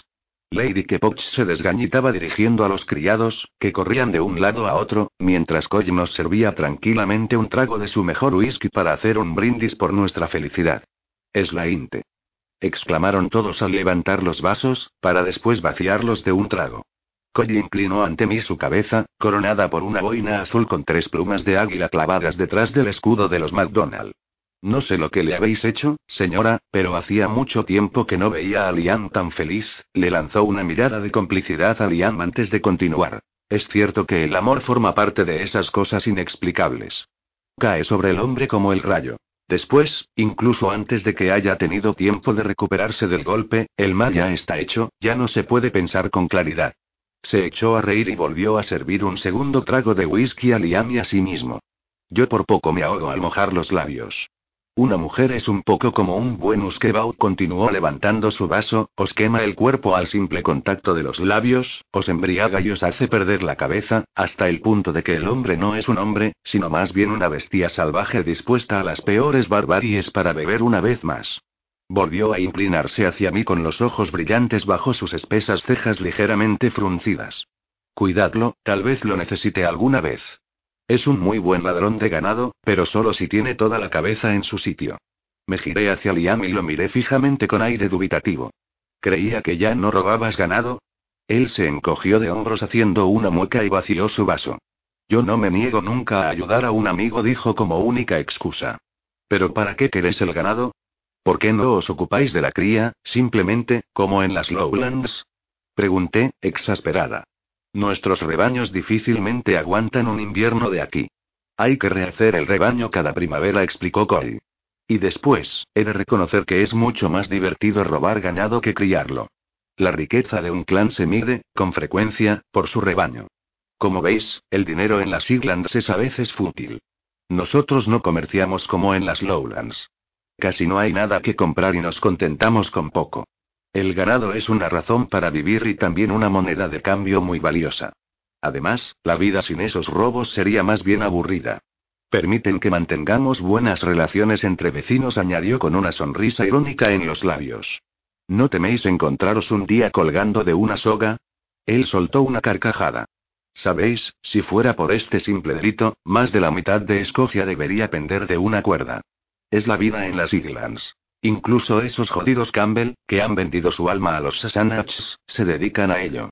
Si no me mata la cuerda, será a la fuerza otra cosa, así pues más vale morir feliz. Me miró unos instantes, con descaro, y después a de reojo. Es cierto que puede haber otras maneras de morir feliz, admitió. Volví a mojar mis labios en whisky e hice una mueca. Sin duda, esa agua de fuego debía ser eficaz para limpiar las heridas. Parece que os toméis la horca a la ligera, señor MacDonald, dije observándolo con perplejidad. Llamadme Cole, por favor, Caitlin. Cole, entonces. No estoy segura de que Colin comparta vuestra opinión. Me ha explicado su desafortunada aventura, que, justamente, por poco le cuesta acabar colgado de una soga, Liam se agitó junto a mí. Colin había cometido una imprudencia, Bruno. Nunca se habría encontrado en una situación así si hubiera seguido las reglas. La fortuna le sonrió esa vez. No siempre se la encontrará en el camino. Un hombre no arriesga su vida por un solo ternero. Entonces, ¿qué es suficientemente digno para merecer la vida de un hombre?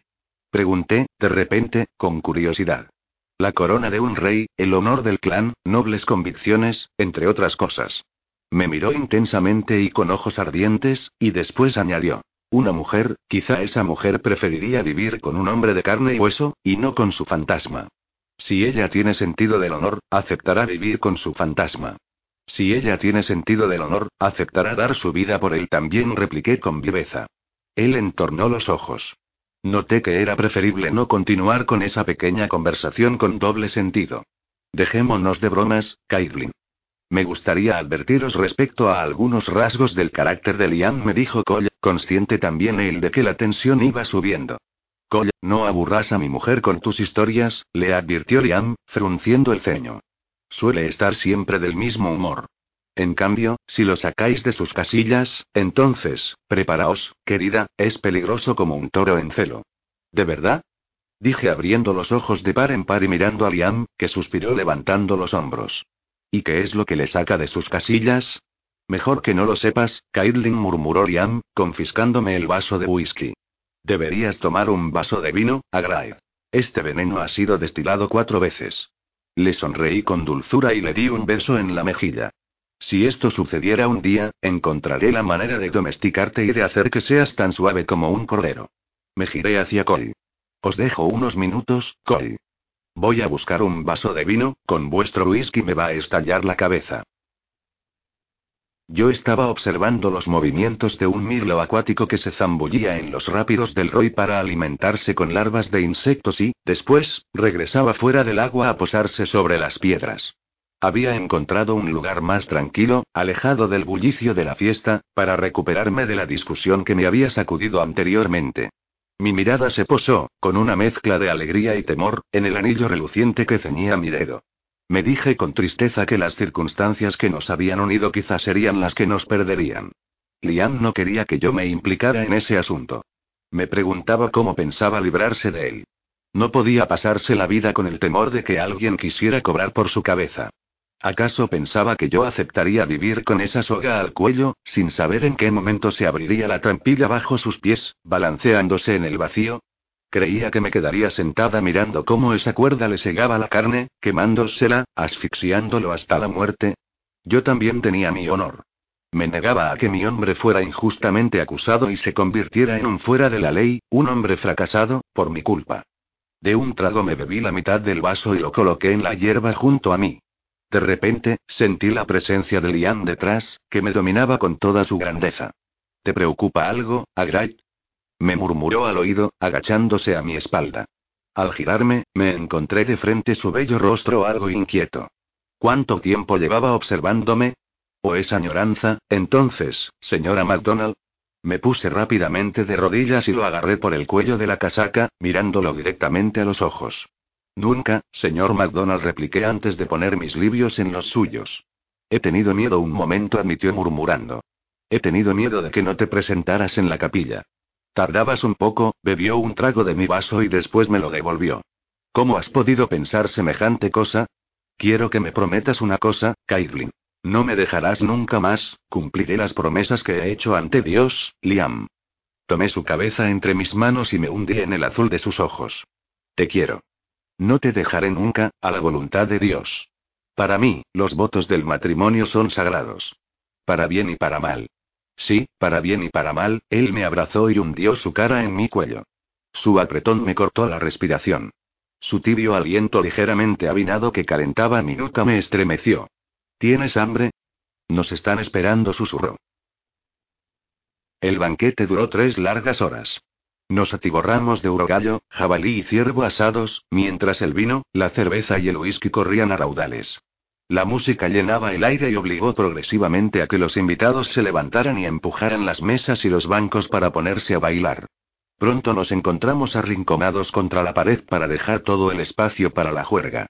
La alegría y la risa invadían el salón y todas las almas presentes. En fin, casi todas. Entreví a Colín.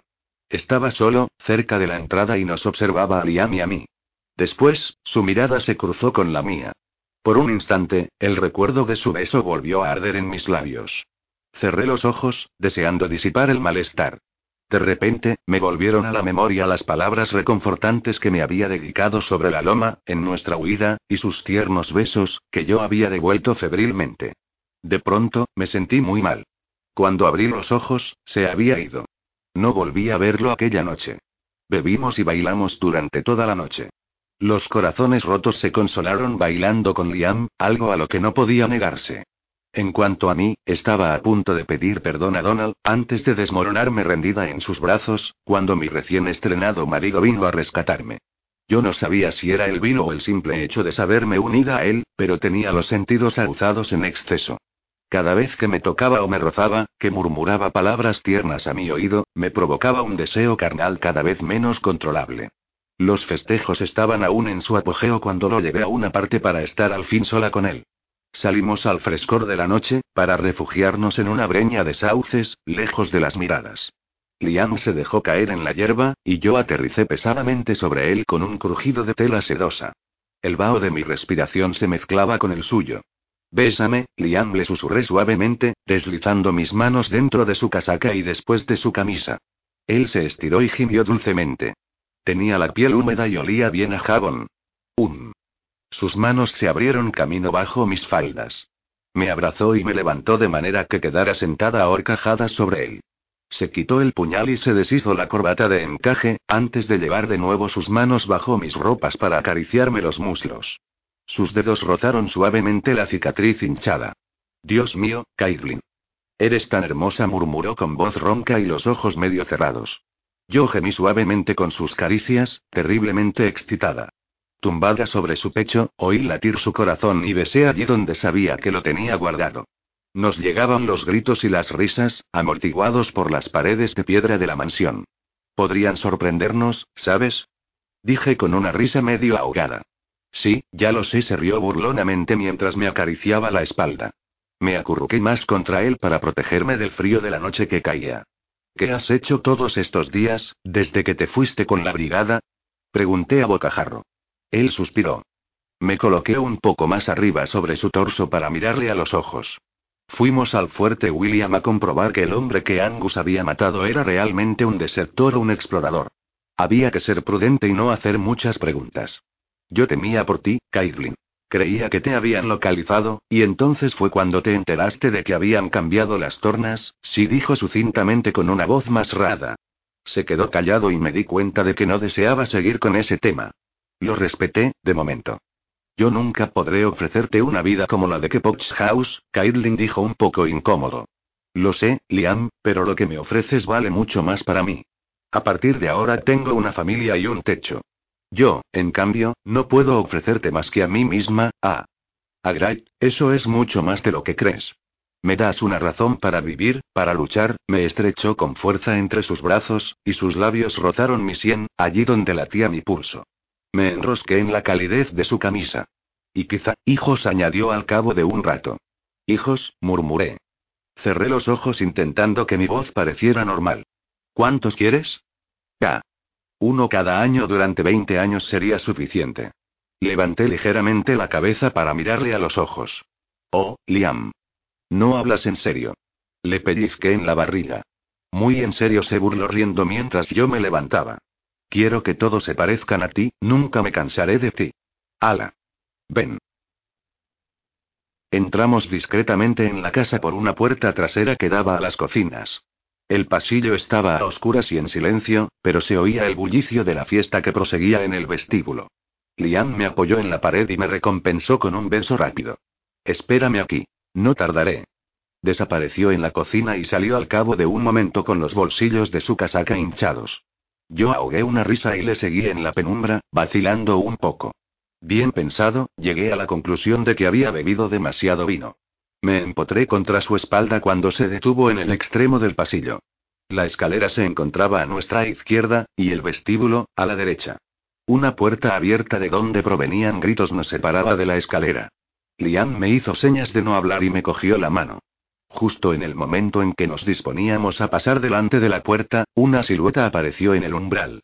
Reconocí las tres plumas del jefe del clan. Liam. Te buscábamos por todas partes. Exclamó Cole, dándole una palmadita en la espalda. Ven a tomar un vaso de coñac con nosotros antes de. Cole se interrumpió y entornó los ojos para ver mejor en la oscuridad. Liam tiró de mi mano para hacerme salir de la sombra. Yo sonreí, un poco incómoda, bajo el centelleo de las antorchas que hacían espejear mi vestido de seda mojado por el rocío, y me coloqué torpemente un mechón que me colgaba ante los ojos brillantes por la embriaguez del vino y del amor. Ah. Ya veo, dijo con la boca sonriendo de oreja a oreja. Supongo que buscáis, vuestra habitación, el hombre me observaba. Un brillo alegre iluminaba su mirada, y yo me sonrojé. En efecto, creo que hay cosas mejores que beber coñac y hablar de política, ¿verdad? añadió bromeando. Bueno, pues, buenas noches, Liam, Caitlin. Nos saludó con la boina y regresó a la estancia. Seguimos nuestro camino riendo por los pasillos a oscuras, como dos fugitivos que buscan refugio. Después, de repente, me empujó contra una puerta cerrada y clavó sus labios en los míos. Es aquí, dijo jadeante después de separarse. La única iluminación de la estancia era la luna gibosa que se filtraba débilmente por la ventana. Las cortinas de encaje francés que la decoraban se dibujaban en las paredes sobre la cama. Liam encendió una vela y cayó sobre el lecho arrastrándome con él. La cámara nupcial, señora McDonald me susurró al oído, antes de pasar su lengua cálida y húmeda por el lóbulo de mi oreja. Ay, Caitlin. Cuánto me gusta tu sabor y tu olor, un ramillete de flores salvajes, de lavanda. Se puso de rodillas, se sacó la casaca y la envió volando encima de una silla. Me hizo rodar boca abajo y empezó a desatarme el vestido. ¿Necesitas ayuda? Pregunté riendo ahogadamente. Me las apaño bastante bien solo, Agrae. Déjame a mí. Al cabo de unos minutos, mi vestido estaba junto al jubón. Después, la emprendió con el corsé, que me torturaba. Liam maldecía las lazadas que se habían apretado con la presión, y yo me reía sobre el edredón. Deja de reír, te mueves y no consigo deshacer este maldito nudo masculino. ¿Por qué lleváis esta cosa? Eso también me lo pregunto yo.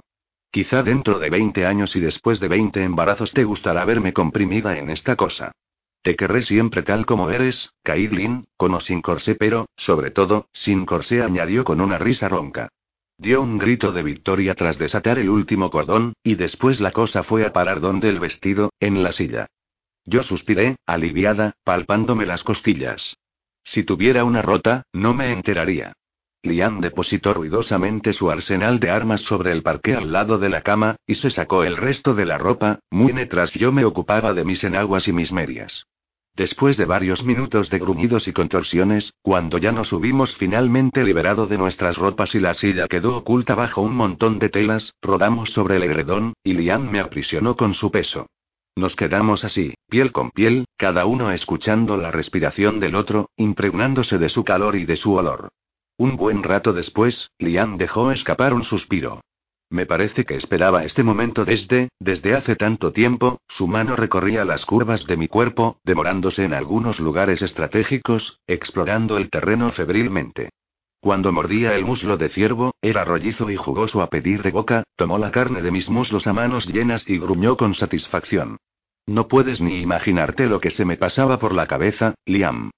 Criatura divina, elixir de los dioses, aliméntame, piérdeme. La eternidad en el infierno por una sola noche contigo. Oh, Caitlin. Yo me reía encantada mientras me retorcía esquivando sus manos golosas. En definitiva, eres realmente un cerdo lúbrico. Quéjate. Yo solté una carcajada ronca que él interrumpió bruscamente con un beso. Liam. PSCH. Quiero saber, ¿por qué yo? Él se apoyó en un codo y después me miró fijamente, trazando senderos invisibles en mi vientre. No lo sé, Agrae. Aquella noche, en la mansión, cuando te vi por primera vez, sentí algo extraño. Después, como por encanto, al huir, por segunda vez estabas delante de mí. Por un motivo que desconozco, sabía instintivamente que el destino te había puesto en mi camino. Caitlin, no podía dejarte abandonada. Sobre todo, sabiendo cómo te trataba Duming. ¿Pero me querías utilizar para recuperar tu mercancía? Él rió suavemente. ¿Crees realmente que te necesitaba para eso? Me hacía falta una excusa, oh. Sin embargo, al principio, me pareció que me movía la empatía. Al menos, eso era lo que quería creer. Después, cuando Campbell te pegó, tuve miedo de perderte. Ese sentimiento me asustó. No quería más vínculos, ¿me entiendes? Yo ya no quería amar, era demasiado doloroso, pero, al mismo tiempo, por primera vez desde la muerte de Ana, me daba cuenta de hasta qué punto mi vida no tenía ningún sentido. Todo era tan confuso, las sombras marcaban sus facciones, y los cabellos, cayéndole sobre la cara, le daban un aspecto salvaje. Enrollé uno de sus rizos en mi dedo índice. Él continuó en voz baja. Después, la noche del Ceilit, cuando te vi junto a Colin, tenía ganas de matar, Caitlin. Tuve miedo de mí mismo. Tenía que alejarme para reflexionar. Sacudió la cabeza frunciendo el ceño. Sus mandíbulas se contrajeron y después se giró de espalda. Aquella noche, tuve ganas de poseerte, de hacerte totalmente mía para que supieras a quién pertenecías en realidad. Oh, Dios mío. Me moría de ganas. Me avergonzaba tanto, no tenía derecho a hacerte aquello. Hizo una pausa, justo para un suspiro, y me aplastó otra vez con su peso. Su piel ardía e irradiaba su calor a la mía. ¿Sabes lo que supone darse cuenta de que uno no se conoce totalmente a sí mismo? Descubrir una faceta de la propia personalidad que da miedo, yo quería matar a Colin, Caitlin. Mi hermano. Porque lograba lo que yo no conseguía. Oh, Liam. Lo de Colin no era más que un terrible malentendido. Fue culpa mía, Tuch. Eso me abrió los ojos. Me había enamorado de ti y me negaba a aceptarlo. Tomó mi mano izquierda y acarició mi alianza con la punta de sus dedos, absorto en sus pensamientos, y la besó. Es preciosa, dije mirando el anillo. La he cambiado por la alianza de Ana, murmuró con los ojos fijos en el metal brillante. Ah. No es una ofensa a su recuerdo. Yo sé que Ana lo aprueba. Ay, Caitlin. Durante mucho tiempo me he negado a amar otra vez, creyendo que de otro modo traicionaría a Ana. Era estúpido, ya lo sabía, puesto que está muerta. Pero tal vez fuera una excusa para no volver a sufrir. Entonces, ¿qué te hizo cambiar respecto a mí? La sombra de Ana no se alzaba detrás de ti. Cuando me fui, no pensaba más que en ti, no soñaba más que contigo. Entendí que Ana te cedía el sitio, te aceptaba. ¿Cómo era Ana? Pregunté, emocionada. No tienes que hablar de ello si no quieres, no, está bien. Hizo una pausa para besarme y después continuó. ¿Qué decir de Ana? Era rubia, un poco más alta que tú. Siempre sonreía. Una sonrisa de ángel. Creo que eso era lo que me había atraído de ella. Me habló de Ana, de su vida anterior a aquella horrible mañana de febrero. Yo lo escuchaba sin decir palabra, con una ligera punzada en el corazón, mientras él me narraba sus breves años de felicidad. Su mano sobre mi mejilla me acariciaba distraídamente. Parecía que me liberaba de un peso agobiante. Era una madre maravillosa. A pesar de sus problemas de salud, nunca se quejaba. Estaba enferma. Tras el nacimiento de Cole, cayó enferma. El médico no supo nunca qué tenía. Effie le preparaba remedios, pero, en fin. La voluntad de los hombres no puede hacer nada contra la de Dios. Debido a su gran debilidad, no pudo sobrevivir al frío, las palabras se le atragantaron. Bajé los ojos para mirar mi dedo anular izquierdo. De repente, me pareció muy pesado. Liam, que percibió mi preocupación, me tomó por la barbilla y me obligó a levantar la cabeza. Nuestras miradas se soldaron. Te quiero, Agrae. Entérate bien y nunca lo dudes. Posó sus labios cálidos y suaves sobre los míos. Su beso era tierno. Después, su boca descendió por mi cuello, y se hizo más ávido y goloso. A medida que me exploraba, la boca me producía exquisitos escalofríos. Sus manos tomaron en posesión mi cuerpo jadeante. Te quiero, Caitlin Dunn McDonald. Mucho después, Liam roncaba suavemente junto a mí, con su muslo descansando sobre mi vientre. Yo no conseguía dormirme. Temía mi regreso a Glencoe. ¿Me aceptarían en el clan? ¿Qué diría Sara de ese matrimonio inesperado? Con la agitación de aquellos días, había llegado a olvidar la verdadera razón que me había hecho huir de Glencoe. La idea de un terrible e inevitable enfrentamiento con Megan me retorcía el estómago. Ella estaba embarazada y aseguraba que Liam era el padre de la criatura. Yo había ocultado deliberadamente esa información a Liam. Pronto se enteraría. Además, tendría que vivir con los fantasmas de Ana y de Cole. ¿Estaría yo a la altura? ¿Y Liam, qué iba a ser de él? A partir de ahora estaba fuera de la ley. ¿Lo desterraría John Maciain? Todas esas preguntas sin respuesta me paralizaban. Me acurruqué contra él, robándole un poco de su calor. Liam se movió ligeramente y me aprisionó con su brazo. Después, me estrechó más contra su torso. Tendría que ganarme el sitio en ese valle y no iba a ser fácil. Pero yo quería a Liam. Por él, estaba dispuesta a atravesar las llamas del infierno. Cerré los ojos y dejé que las palabras de mi madre salieran a la superficie. Respira hondo y adelante, Caitlin.